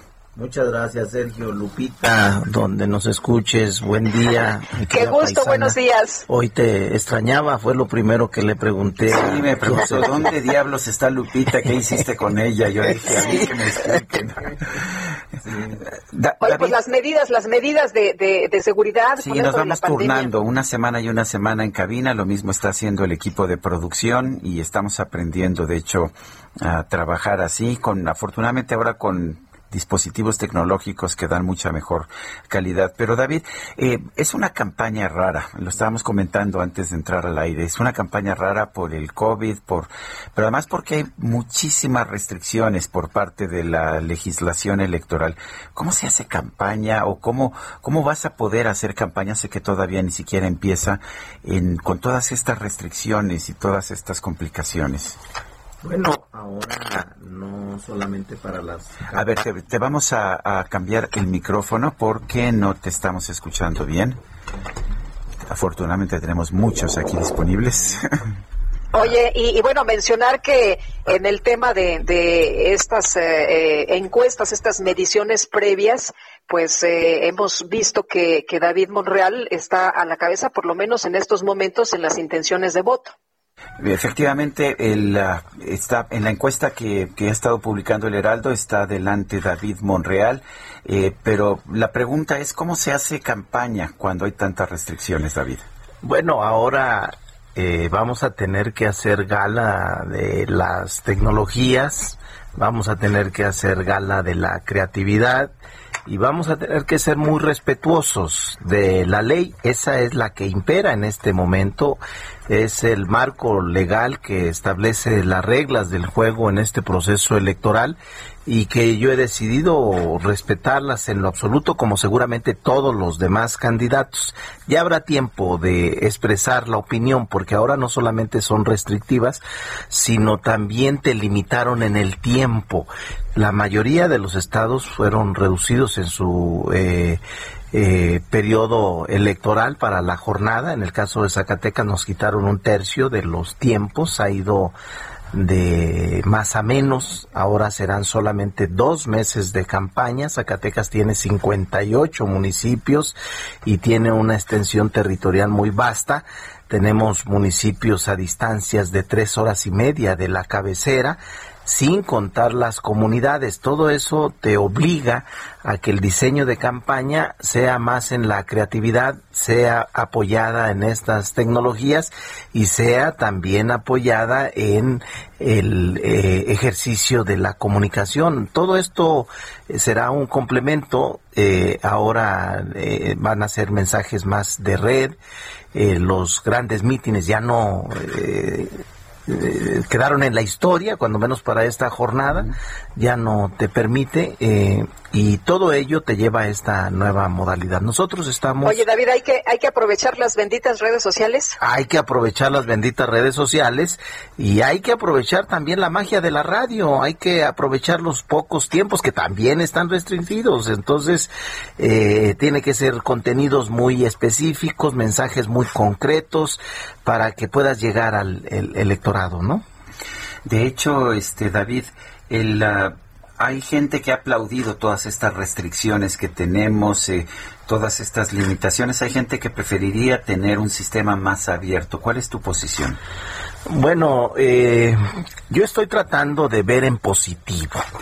Eh, no, no, no estoy de acuerdo tanto en, en, en este nuevo formato porque el ser humano somos de afecto, somos de trato, somos de cariño y no acepto que no se les puede prohibir a los políticos hacer política.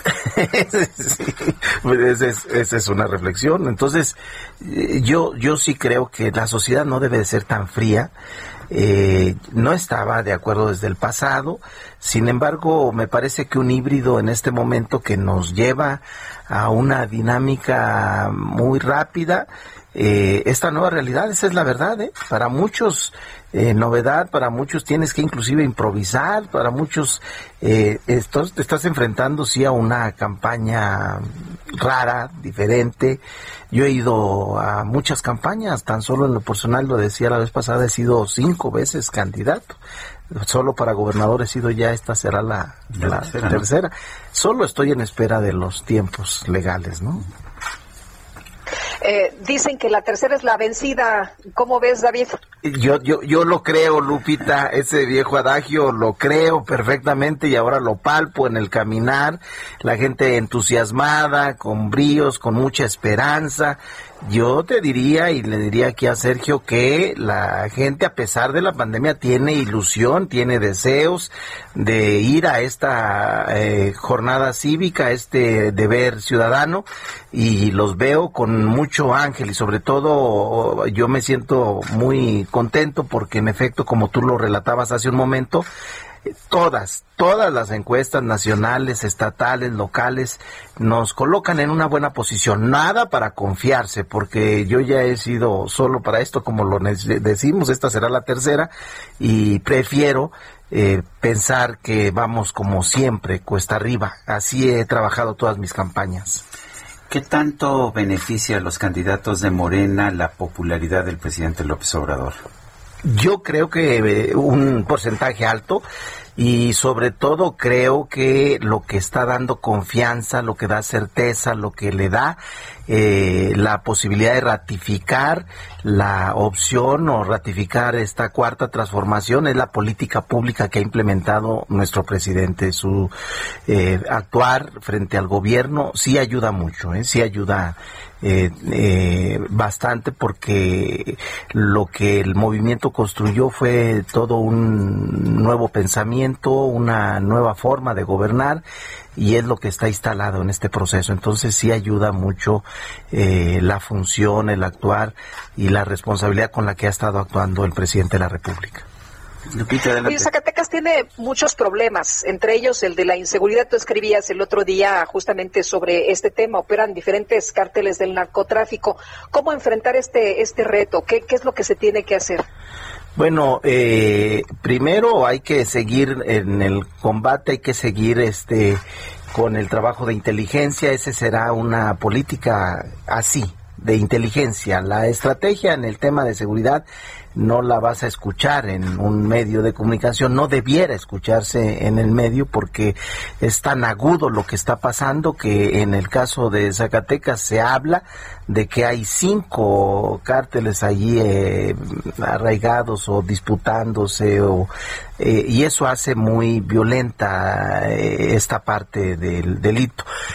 nosotros vamos a seguir apostándole al desarrollo, al progreso en esta visión de movimiento, de generar alternativas, de ocupacionales, de desarrollo, de empleo, hay que fortalecer nuestra economía interna y desde luego vamos a hacer un gran programa de inteligencia, vamos a armonizar la política pública nacional que se está llevando a cabo, vamos a coordinar el esfuerzo, el recurso público para poder tener resultados eficaces, vamos a ir a fondo al tema de la impunidad que hace mucho daño y que genera mucha desconfianza, vamos a ir a una revisión profunda en el tema de la impartición de justicia en el caso de Zacatecas para evitar que salgan con tanta facilidad los delincuentes que ya no más impunidad, todas estas instrumentos legales que le den confianza y que volvamos a ordenar y serenar nuestra sociedad,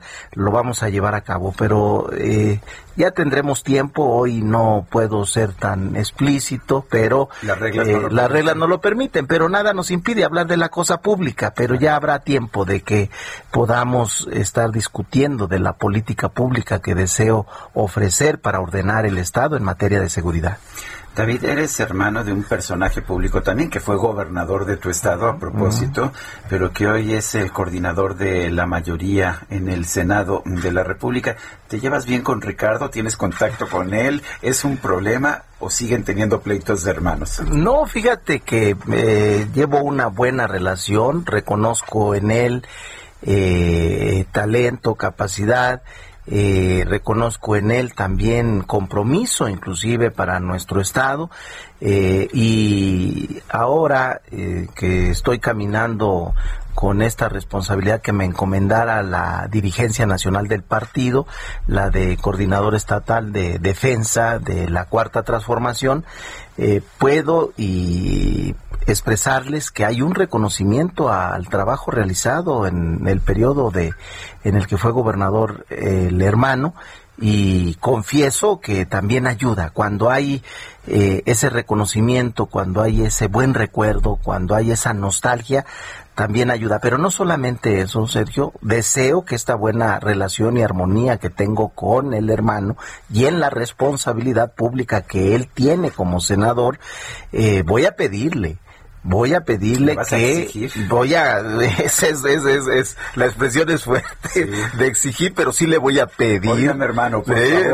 que asuma con formalidad con seriedad el compromiso con Zacatecas por lo que representa y por ser también paisano y zacatecano para que ponga al servicio de Zacatecas en esta emergencia y en esta necesidad su capacidad, su talento y sus relaciones públicas, políticas, que luego para el desarrollo de un Estado tan rezagado como el nuestro se va a ocupar mucha voluntad política para incorporarlo nuevo, nuevamente al concierto nacional.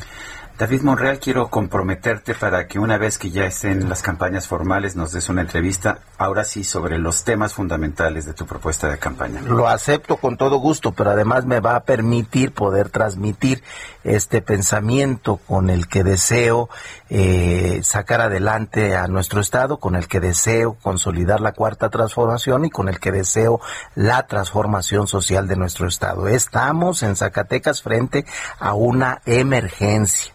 Eh, la verdad es que económicamente se nos cayó el tema de la inseguridad que ya lo expresabas, el tema de salud, donde no hay acceso, no hay cobertura para la población en su totalidad, es un asunto delicado, grave, el tema educativo, tenemos muchos problemas, el tema de empleo para los jóvenes, para las jóvenes que están egresando de las universidades y no solamente los que están egresando, las que ya egresaron, los que ya egresaron, que tienen necesidad de un espacio laboral. Es decir, estamos frente a un verdadero desafío en nuestro estado. Y son números, ya como tú lo dices, platicaremos y desde luego que acepto la invitación. Gracias David Monreal por estar con nosotros. Muchas gracias Sergio y muchas gracias Lupita. Le voy a llevar allá un saludo a tus paisanos. Te voy a servir de mensajero ahora Lupita. Muchísimas gracias, un abrazo y seguimos platicando. Muchas gracias. Son las nueve de la mañana con 14 minutos. Adelante Lupita. Pues eh, Ruta 2021, la ruta hacia las elecciones presentó.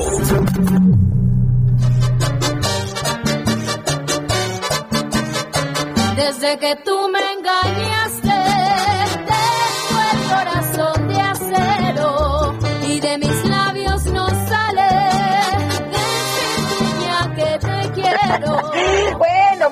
Hay alguien que anda por ahí medio dolidón, pero la Secretaría de Cultura nos invita a celebrar el Día del Amor y la Amistad con un festival que se llama Bailando a la Distancia, que va a contar pues con diversas agrupaciones como la Sonora Santanera, eh, de Carlos Colorado con María Fernanda, la Sonora Dinamita, Aarón y su grupo Ilusión y muchos más. Gilberto Navarrete, director de la Sonora Santanera, qué gusto saludarte. ¿Cómo estás? Muy buenos días. Hola Lupita, buenos días, buenos días. Por ahí, saludos a Sergio. Gracias Gilberto. Oye Gilberto, ¿cómo se baila a la distancia? Me cuesta trabajo. Pues mira, nosotros nos cuesta más. La verdad estamos acostumbrados, por supuesto que sí, a estar muy de cerca con nuestro público, pero bueno, entendemos ahorita que es algo sumamente necesario y que también, bueno, dentro de la cabeza estamos muy, muy contentos de poder eh, llevar nuestra música de alegría hasta sus casas, a toda nuestra gente para este próximo 14 de febrero en punto de las 4 de la tarde. Oye, Gilberto, cuéntanos un poquito de, cómo se armó este bailongo, cómo, cómo los invitaron y qué es lo que, vamos a estar viendo, qué, qué otras participaciones. Pues mira, todo surge de una serie de una mesa de, trabajo que traemos desde el año pasado con la Secretaría de Cultura, eh, en una plática que tuvimos directamente de aquí del gremio con la maestra Alejandra Frausto y que se han dado seguimiento a diversas acciones, el cual estamos agradecidos. porque como ustedes sabrán, somos la, la industria que, que, eh, más ha, padecido esta situación de la pandemia, porque fuimos los primeros que dejamos de trabajar y vamos a ser los últimos en regresar. Entonces, este tipo de acciones eh, a nosotros, pues en, todas en todas las, las partes nos viene bien, porque de inicio, pues, pues nos permite tener esa, esa sensación que, y, y esa forma de vida que tanto requerimos los artistas de subir al escenario, de compartir nuestra música, porque desde eso y para eso vivimos. Eh, eh, entonces, eh, poder llevarlo a, nuestra gente nuevamente este 14 de febrero, pues también yo creo que, es algo que, nos viene bien a todos. Exactamente qué, vamos qué vamos a ver, qué vamos a, escuchar en este en este día del 14 de febrero.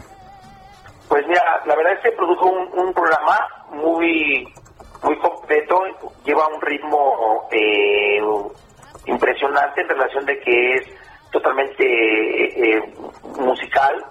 De entrada, en esta ocasión estaremos seis agrupaciones, que es la Sonora Santanera, de Carlos Coronado con María Fernanda, que me de Lupita, estará Aaron y su grupo Ilusión, la Sonora Dinamita de Lucho Argaín y Elsa López, la Orquesta La Típica con Jimena Bringas, está la Sonora Baracaibo, que trae, hay un tema que hizo en colaboración con Chava, de líder de La Castañeda, y estará el tropical de nuestro recién desaparecido Walter Torres. Entonces, eh, eh, todo va a estar dirigido, bueno, va a ser dirigido y conducido por Felipe Rivera Calderón, y la verdad es que se hizo un, este, va a ser un, un programa muy muy rítmico, con, mucha música, y, con la misma intención de, llevar la alegría hasta los hogares de para, para que sea, celebremos el amor con música. Muy bien, pues Silberto, muchas gracias por invitarnos a este bailando a la distancia y bueno, pues suena suena que se va a poner a todo dar. Sí, eh, recuerden que es como domingo, pero además es un domingo, bueno, eh, algunos que tenemos la, necesidad de salir eh, por momentos, bueno, podemos estar en ese día, este domingo 14 de febrero en punto de las 4 de la tarde, va a ser transmitido por primera vez, y eso debo de ser enfático, eh, se nos abren las puertas ya a, la música popular, que también es es, es un legado cultural eh, para México, porque más del, más del 75% de la gente en México consume la música popular, entonces es un reconocimiento también a nuestro gremio, eh, cosa que también agradecemos a la Secretaría de Cultura, que va a ser eh, por el Canal 22. Canal 22 tanto en México y Estados Unidos y por la plataforma de la Secretaría de Cultura que es contigo a la distancia. Domingo a las 4 de la tarde. Muy bien, Gilberto, muchas gracias, muy buenos días. Gracias a ustedes, abrazo Sergio. Gracias, fuerte abrazo. Y hay una parte de la industria del turismo, hemos estado hablando de esta industria del turismo que es importante, pero hay una parte que es muy, muy significativa, muy importante, que es la de eventos y reuniones. Esta pues ha tenido, ha sido una parte fundamental para generar turismo, pero además de alta calidad, con alto gasto a lo largo de los años, pero ahora está enfrentando eh, realmente una situación muy complicada. Vamos a conversar con Francisco Cachafeiro, él es presidente del Meeting Professional International, el MPI, capítulo México 2020-2021. Francisco Cachafeiro, buenos días, gracias por tomar esta llamada. Sergio, muy buenos días. Lupita, muy buenos días. Y saludos a toda la audiencia. Pues sí. mira, estamos aquí en la industria de reuniones prácticamente frenados. Ya llevamos 10 meses sin poder este, activar y hemos tenido una pérdida brutal tanto en plazas laborales como en temas de facturación en este año y estimamos que este año del 2021 se pueda poner peor porque pues no hay una certidumbre ni por parte de temas de vacunas ni por parte de la Secretaría de Economía ni de Turismo donde nos podamos reactivar de forma inmediata.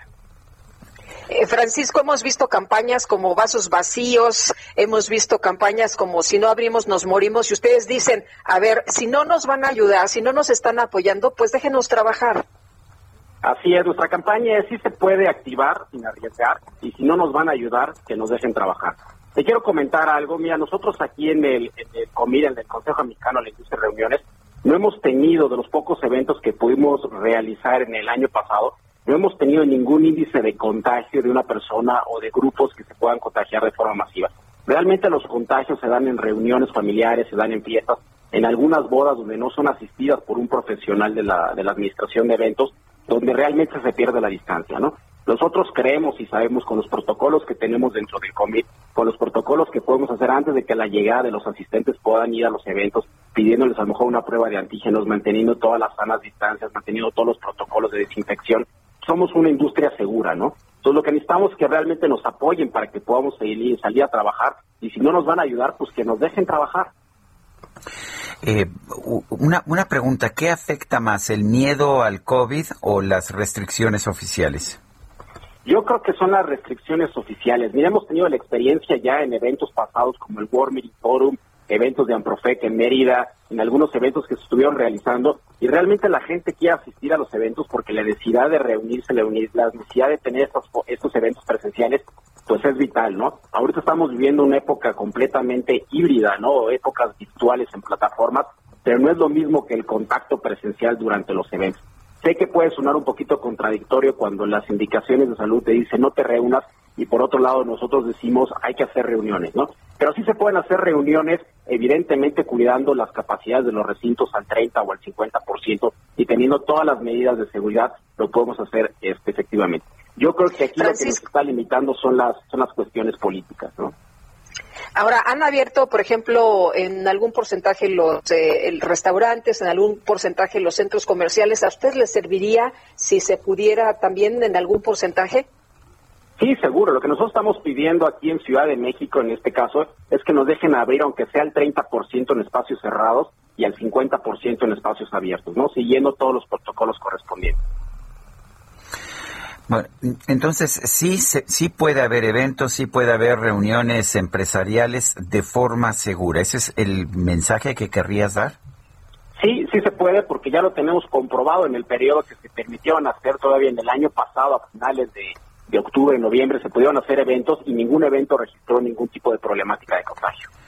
Muy bien. Pues Francisco Cachafeiro, presidente de Meeting Professional International, capítulo México, gracias por hablar con nosotros. Sergio Lupita, muchísimas gracias. Cuídense mucho. Hasta luego, muy buenos días. Bueno, pues sí creo que hay que hay que buscar el cómo sí, no podemos seguir cerrando la economía y hay que ver qué cosas funcionan y qué cosas no pueden funcionar, pero no nada más cerrar por cerrar, yo coincido en esa posición. Son las nueve con veinticuatro minutos, regresamos en un momento más.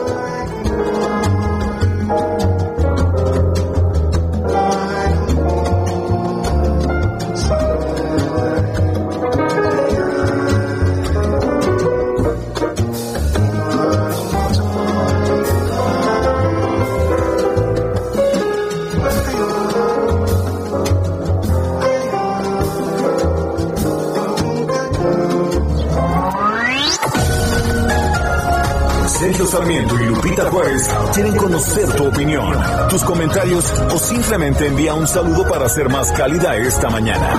Envía tus mensajes al WhatsApp 5520 109647.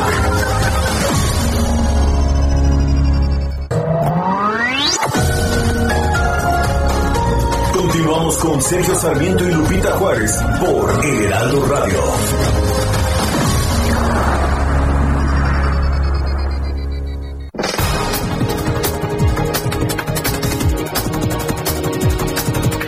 Las 9 de la mañana con 30 minutos desde Palacio Nacional. El presidente López Obrador aseguró que su iniciativa de reforma a la ley de la industria eléctrica va a servir para garantizar que no suba el precio de la electricidad para los consumidores la Comisión Federal de Electricidad, que la querían desaparecer para favorecer a empresas particulares, sobre todo extranjeras, corruptas. Imagínense cuánto nos vamos a ahorrar si se dejan de entregar subsidios a estas empresas extranjeras. A Iberdrola, por ejemplo, que se le entregan subsidios, no solo se le compra caro. Entonces, al aprobarse esa reforma legal, nos vamos a ahorrar mucho dinero. ¿Y qué podemos garantizar con ese ahorro? Pues que no nos cueste más la luz a los consumidores que no aumente el precio de la luz, mínimo. Bueno, y por otro lado, el primer mandatario aseguró que no es necesario cancelar obras de infraestructura para poder comprar las vacunas contra el COVID-19, ya que el combate a la corrupción ha dejado ahorros por un billón de pesos. No hay necesidad de suspender obras para comprar las vacunas. Se tiene dinero para la compra de las vacunas y para hacer las obras, porque no se permite la corrupción. Nos hemos ahorrado, por no permitir la corrupción, más de un billón de pesos. Eso es lo que yo calculo, que nos hemos ahorrado en el tiempo que llevamos en el gobierno. Tampoco hace falta aumentar los impuestos o crear impuestos nuevos. Nada más es cosa de no permitir la corrupción. Autoridades sanitarias de Francia recomendaron de manera oficial la aplicación de una sola dosis de la vacuna contra el COVID-19 en personas que ya tuvieron la enfermedad con el objetivo de reforzar su memoria inmunológica. El gobierno de los Estados Unidos anunció que los migrantes obligados a esperar en México la resolución de sus peticiones de asilo comenzarán a ser admitidos en su territorio a partir de la próxima semana.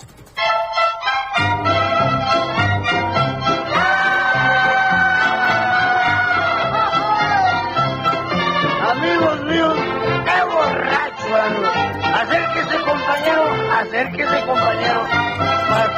usted las peripecias. A ver si te gusta, mi querida Guadalupe, esta innovación. La empresa tecnológica china Gree Electric lanzó una nueva aplicación para teléfonos inteligentes que se llama Drunk Lock. Es- esto es como cerrojo para los borrachos. Se enfoca a evitar que los usuarios se metan en problemas durante una borrachera. Bloquea aplicaciones como WhatsApp y Facebook o funciones como hacer llamadas y utilizar la banca móvil hasta que el usuario comple- compruebe que está completamente sobrio resolviendo acertijos o, u operaciones matemáticas. ¿Cómo ves, Guadalupe?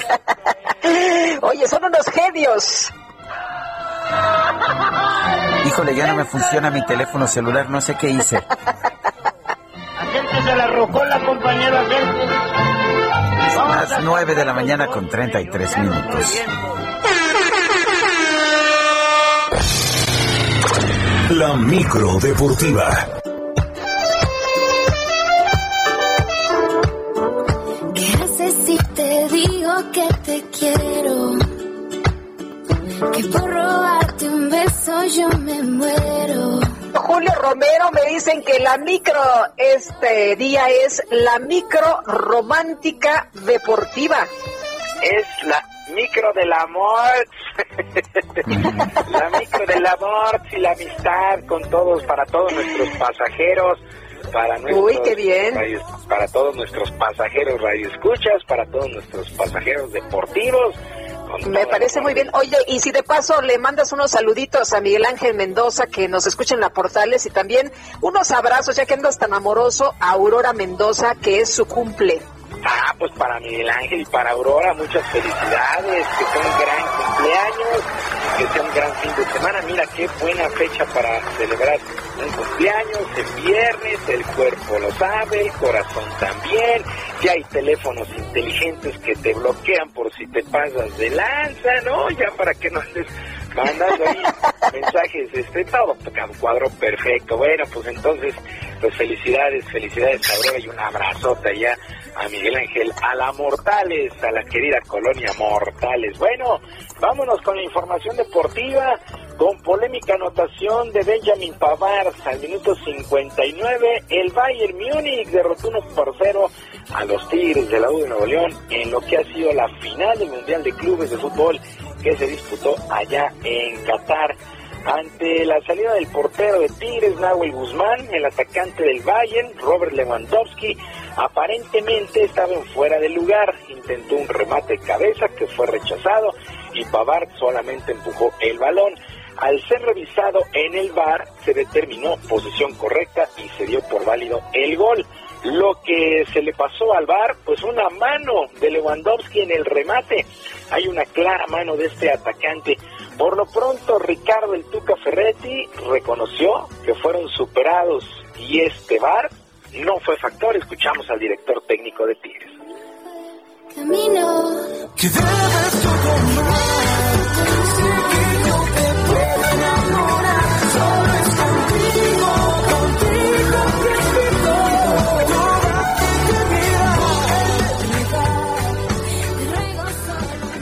Inconformidad de que muchas veces porque no la revisa el árbitro, hay veces que sí la revisan, o sea, este tipo de situación.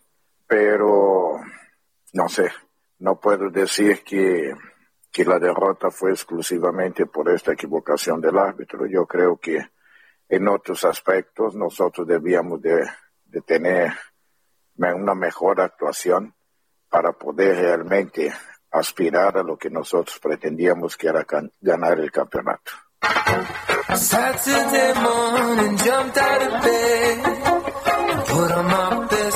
Efectivamente, efectivamente fue superior el equipo del Bayern.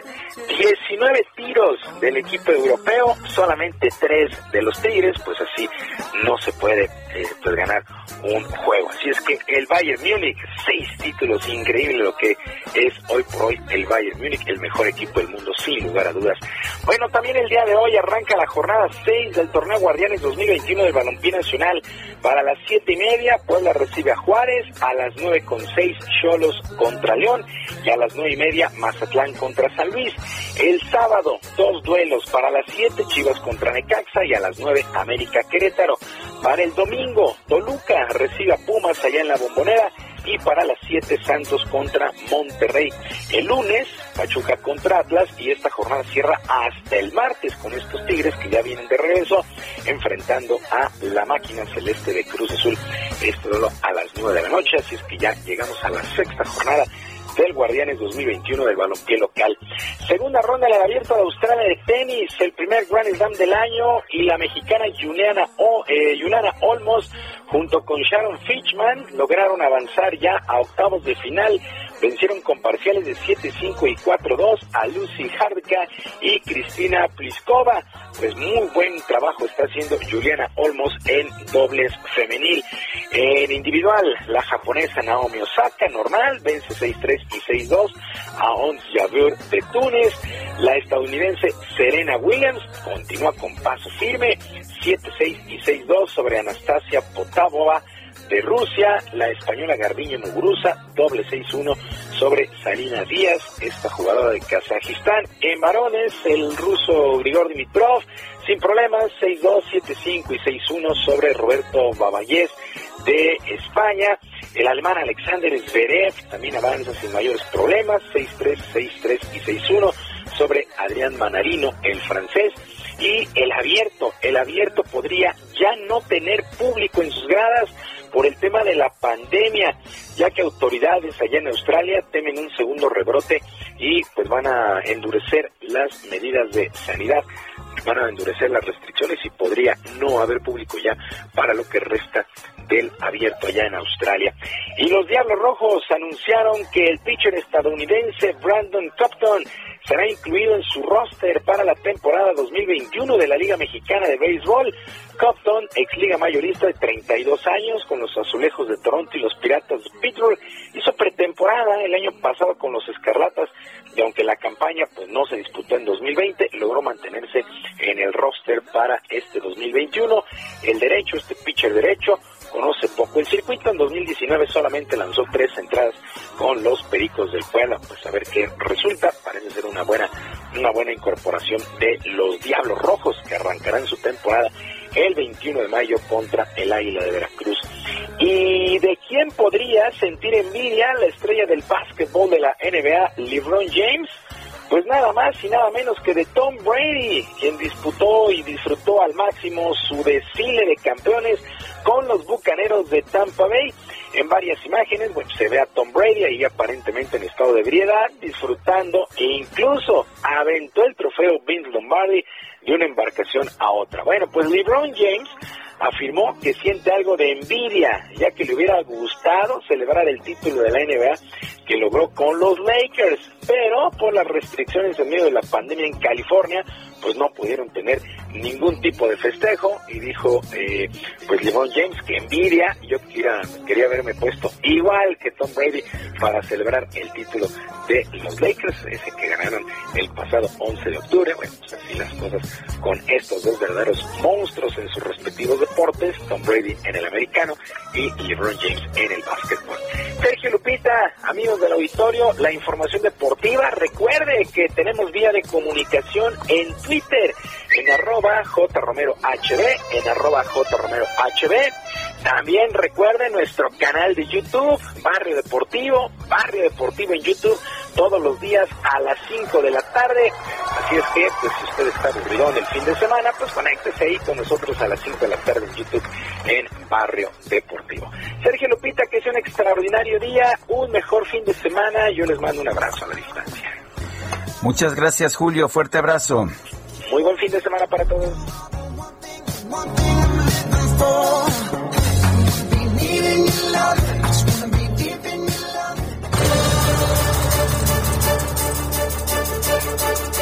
Y vámonos con información de Augusto Tempa desde la zona poniente de la Ciudad de México. Así es, Sergio Lupita, muy buenos días. Les informo que acaba de ocurrir una balacera en la esquina de la calle Ignacio a la Torre y José Morán. Esto es la colonia Daniel Garza, es muy cerca del periférico y constituyentes, en donde se desata esta balacera, esta balacera y una intensa movilización de eh, elementos de la policía. Les platico las primeras indagatorias que se, se están manejando. Es que se trató de un intento de asalto hacia una casa habitación. La casa habitación pertenecía a un general retirado y esto es lo que genera pues la intensa balacera dentro de la casa, es decir, la víctima repele la agresión por parte de los, de los asaltantes y por lo menos tres resultan heridos de balas, son llevados hacia un nosocomio, otros dos más resultan heridos de golpes.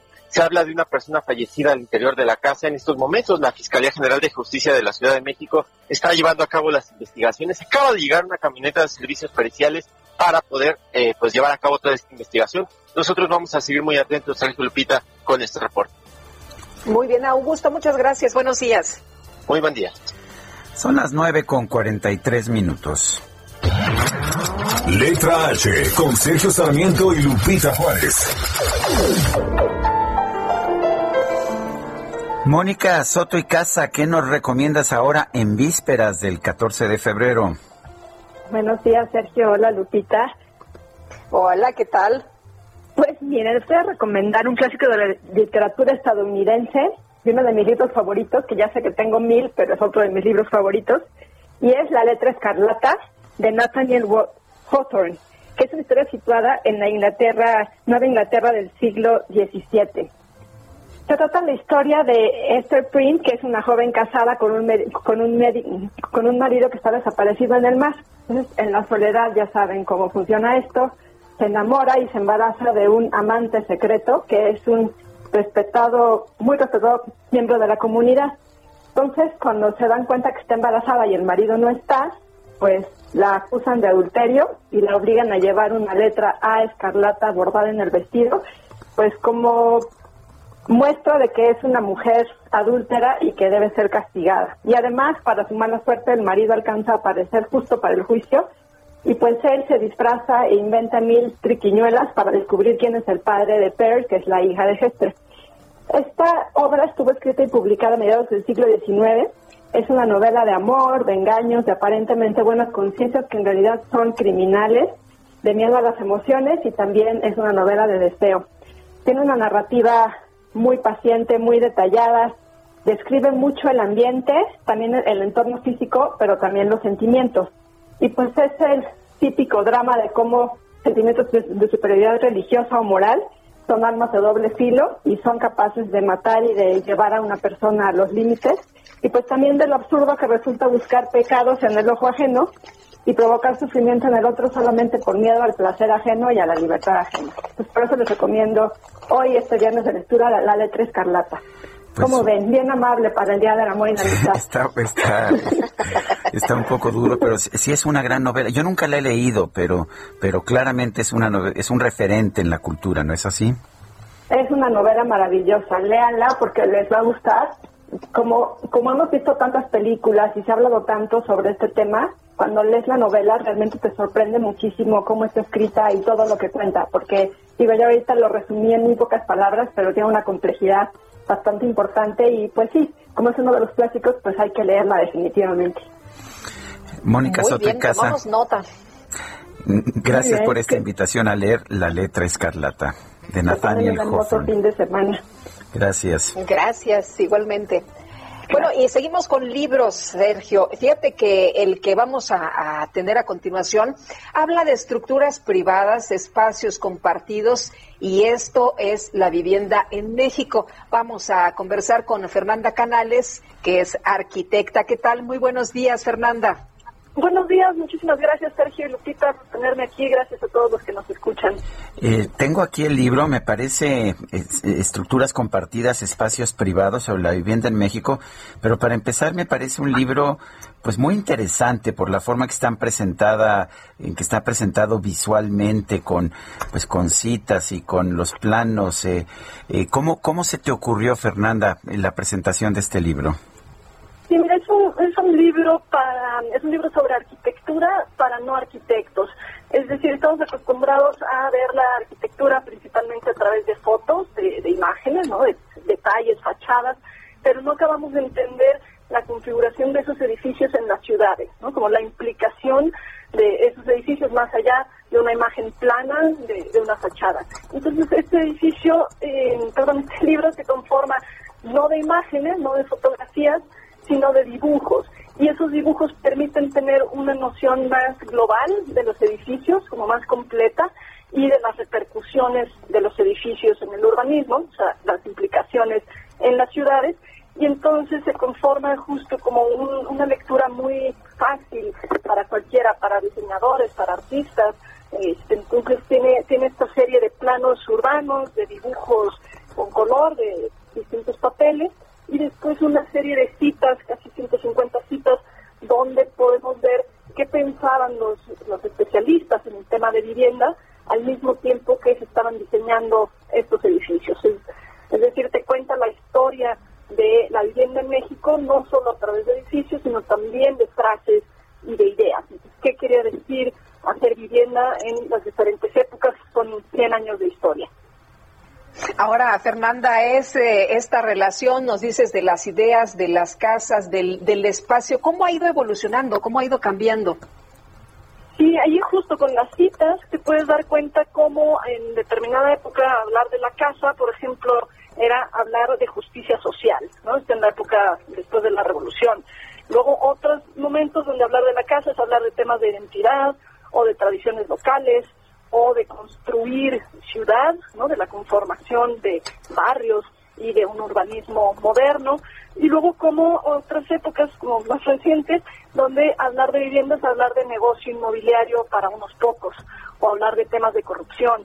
Entonces vas viendo dibujos acompañados eh, pues de las prioridades, lo que, lo que ha hecho que nuestras ciudades sean lo que son hoy en día. Eh, ¿Este es un libro para arquitectos o también para el público en general?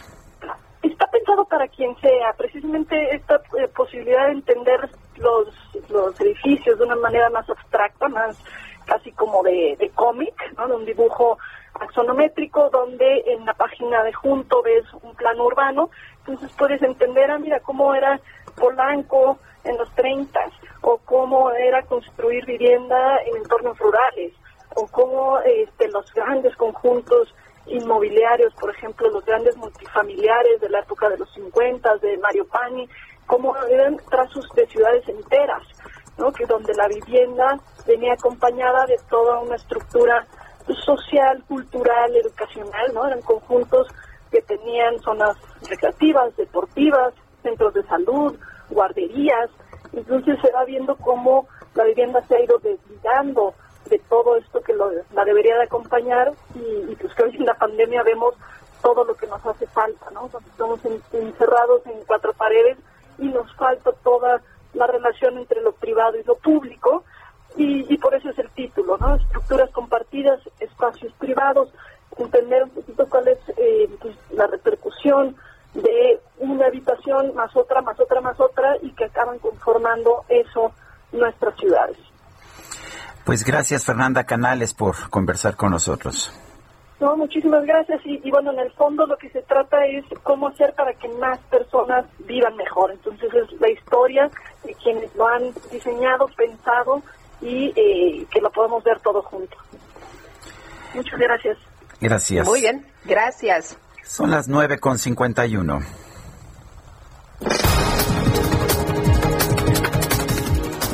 Esta mañana el presidente López Obrador indicó que buscará establecer un descuento de 20% en los contratos firmados con los administradores de penales privados para ahorrar 3 mil millones de pesos al año. Y por otro lado, el presidente aseguró que México es la bujía para el desarrollo y el crecimiento económico de América del Norte, ya que nuestro país cuenta con una fuerza de trabajo joven, inteligente, responsable y creativa. El principal asesor médico del gobierno de los Estados Unidos para combatir la pandemia, Anthony Fauci, advirtió que a pesar de la llegada de las vacunas, la gente va a tener que seguir usando mascarillas por muchos meses para protegerse del COVID. Este viernes, el líder opositor ruso Alexei Navalny acudió a su segunda audiencia de proceso en contra pues, eh, de él por difamación a 10 días de haber sido condenado a casi tres años de prisión por haber violado su libertad condicional. Me vuelvo loca y si la batería se pone roja, si se me apaga yo me quedo sola, le bajo el brillo y uso un enchufe. Bueno, ya encontramos un nuevo uso para el cuerpo humano, mi querida Guadalupe. Investigadores de la Universidad de Colorado presentaron un nuevo dispositivo portátil de bajo costo que puede transformar el cuerpo humano en una batería biológica. Este, este dispositivo se compone de un material elástico que puede utilizarse como anillo o pulsera o cualquier otro accesorio que toque la piel. Cuenta con generadores termoeléctricos que aprovechan el calor corporal para generar una pequeña carga eléctrica, la cual puede alimentar dispositivos electrónicos como relojes o rastreadores de ejercicio físico. Sí, ya sabemos para qué sirve el cuerpo humano, mi querida Guadalupe. Oye, pues qué buena noticia, ¿no? En la pandemia también han surgido cosas interesantes como esta. Yo solo quiero pegar en la radio Pues Sergio y yo también queremos pegar en la radio y la radio es el medio con mayor impacto psicológico por su credibilidad y cercanía, además de tener un papel relevante en momentos complicados para el mundo. En México se observan cambios en los hábitos de escucha y de consumo, fíjese usted, especialmente un importante impacto psicológico durante la pandemia, de acuerdo con un estudio que realizó la investigadora de la Facultad de Estudios Superiores, Virginia Medina. Y bueno, esta investigadora de Acatlán de la FES aseguró que mientras habitualmente la escucha se realizaba de forma individual y horas determinadas, a partir de 2020 se efectúa de manera colectiva y no solo eso, dice que se ha hecho a través del aparato tradicional y de otros dispositivos de tecnologías de la información y la comunicación como altavoces o bocinas inteligentes, celulares y tabletas. Esto afirmó a propósito del Día Mundial de la Radio que se celebra este 13 de febrero. Pues feliz Día Mundial de la Radio, mi querida compañera de radio, y nos escuchamos el lunes. Nos escuchamos el lunes. Un saludo a Gustan del Valle por sus 16 años de feliz matrimonio. ¿Ah, y que pasen todos un fin de semana muy, muy amoroso. No abuses, Lupita, no abuses. Hasta el lunes. Gracias de todo corazón.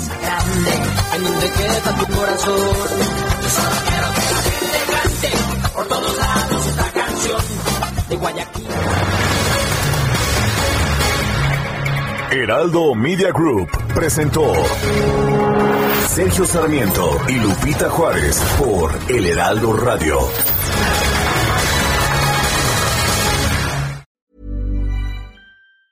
Ever catch yourself eating the same flavorless dinner three days in a row? Dreaming of something better? Well, HelloFresh is your guilt-free dream come true, baby. It's me, Kiki Palmer. Let's wake up those taste buds with hot, juicy pecan crusted chicken or garlic butter shrimp scampi. Mm. Hello Fresh. Stop dreaming of all the delicious possibilities and dig in at HelloFresh.com. Let's get this dinner party started.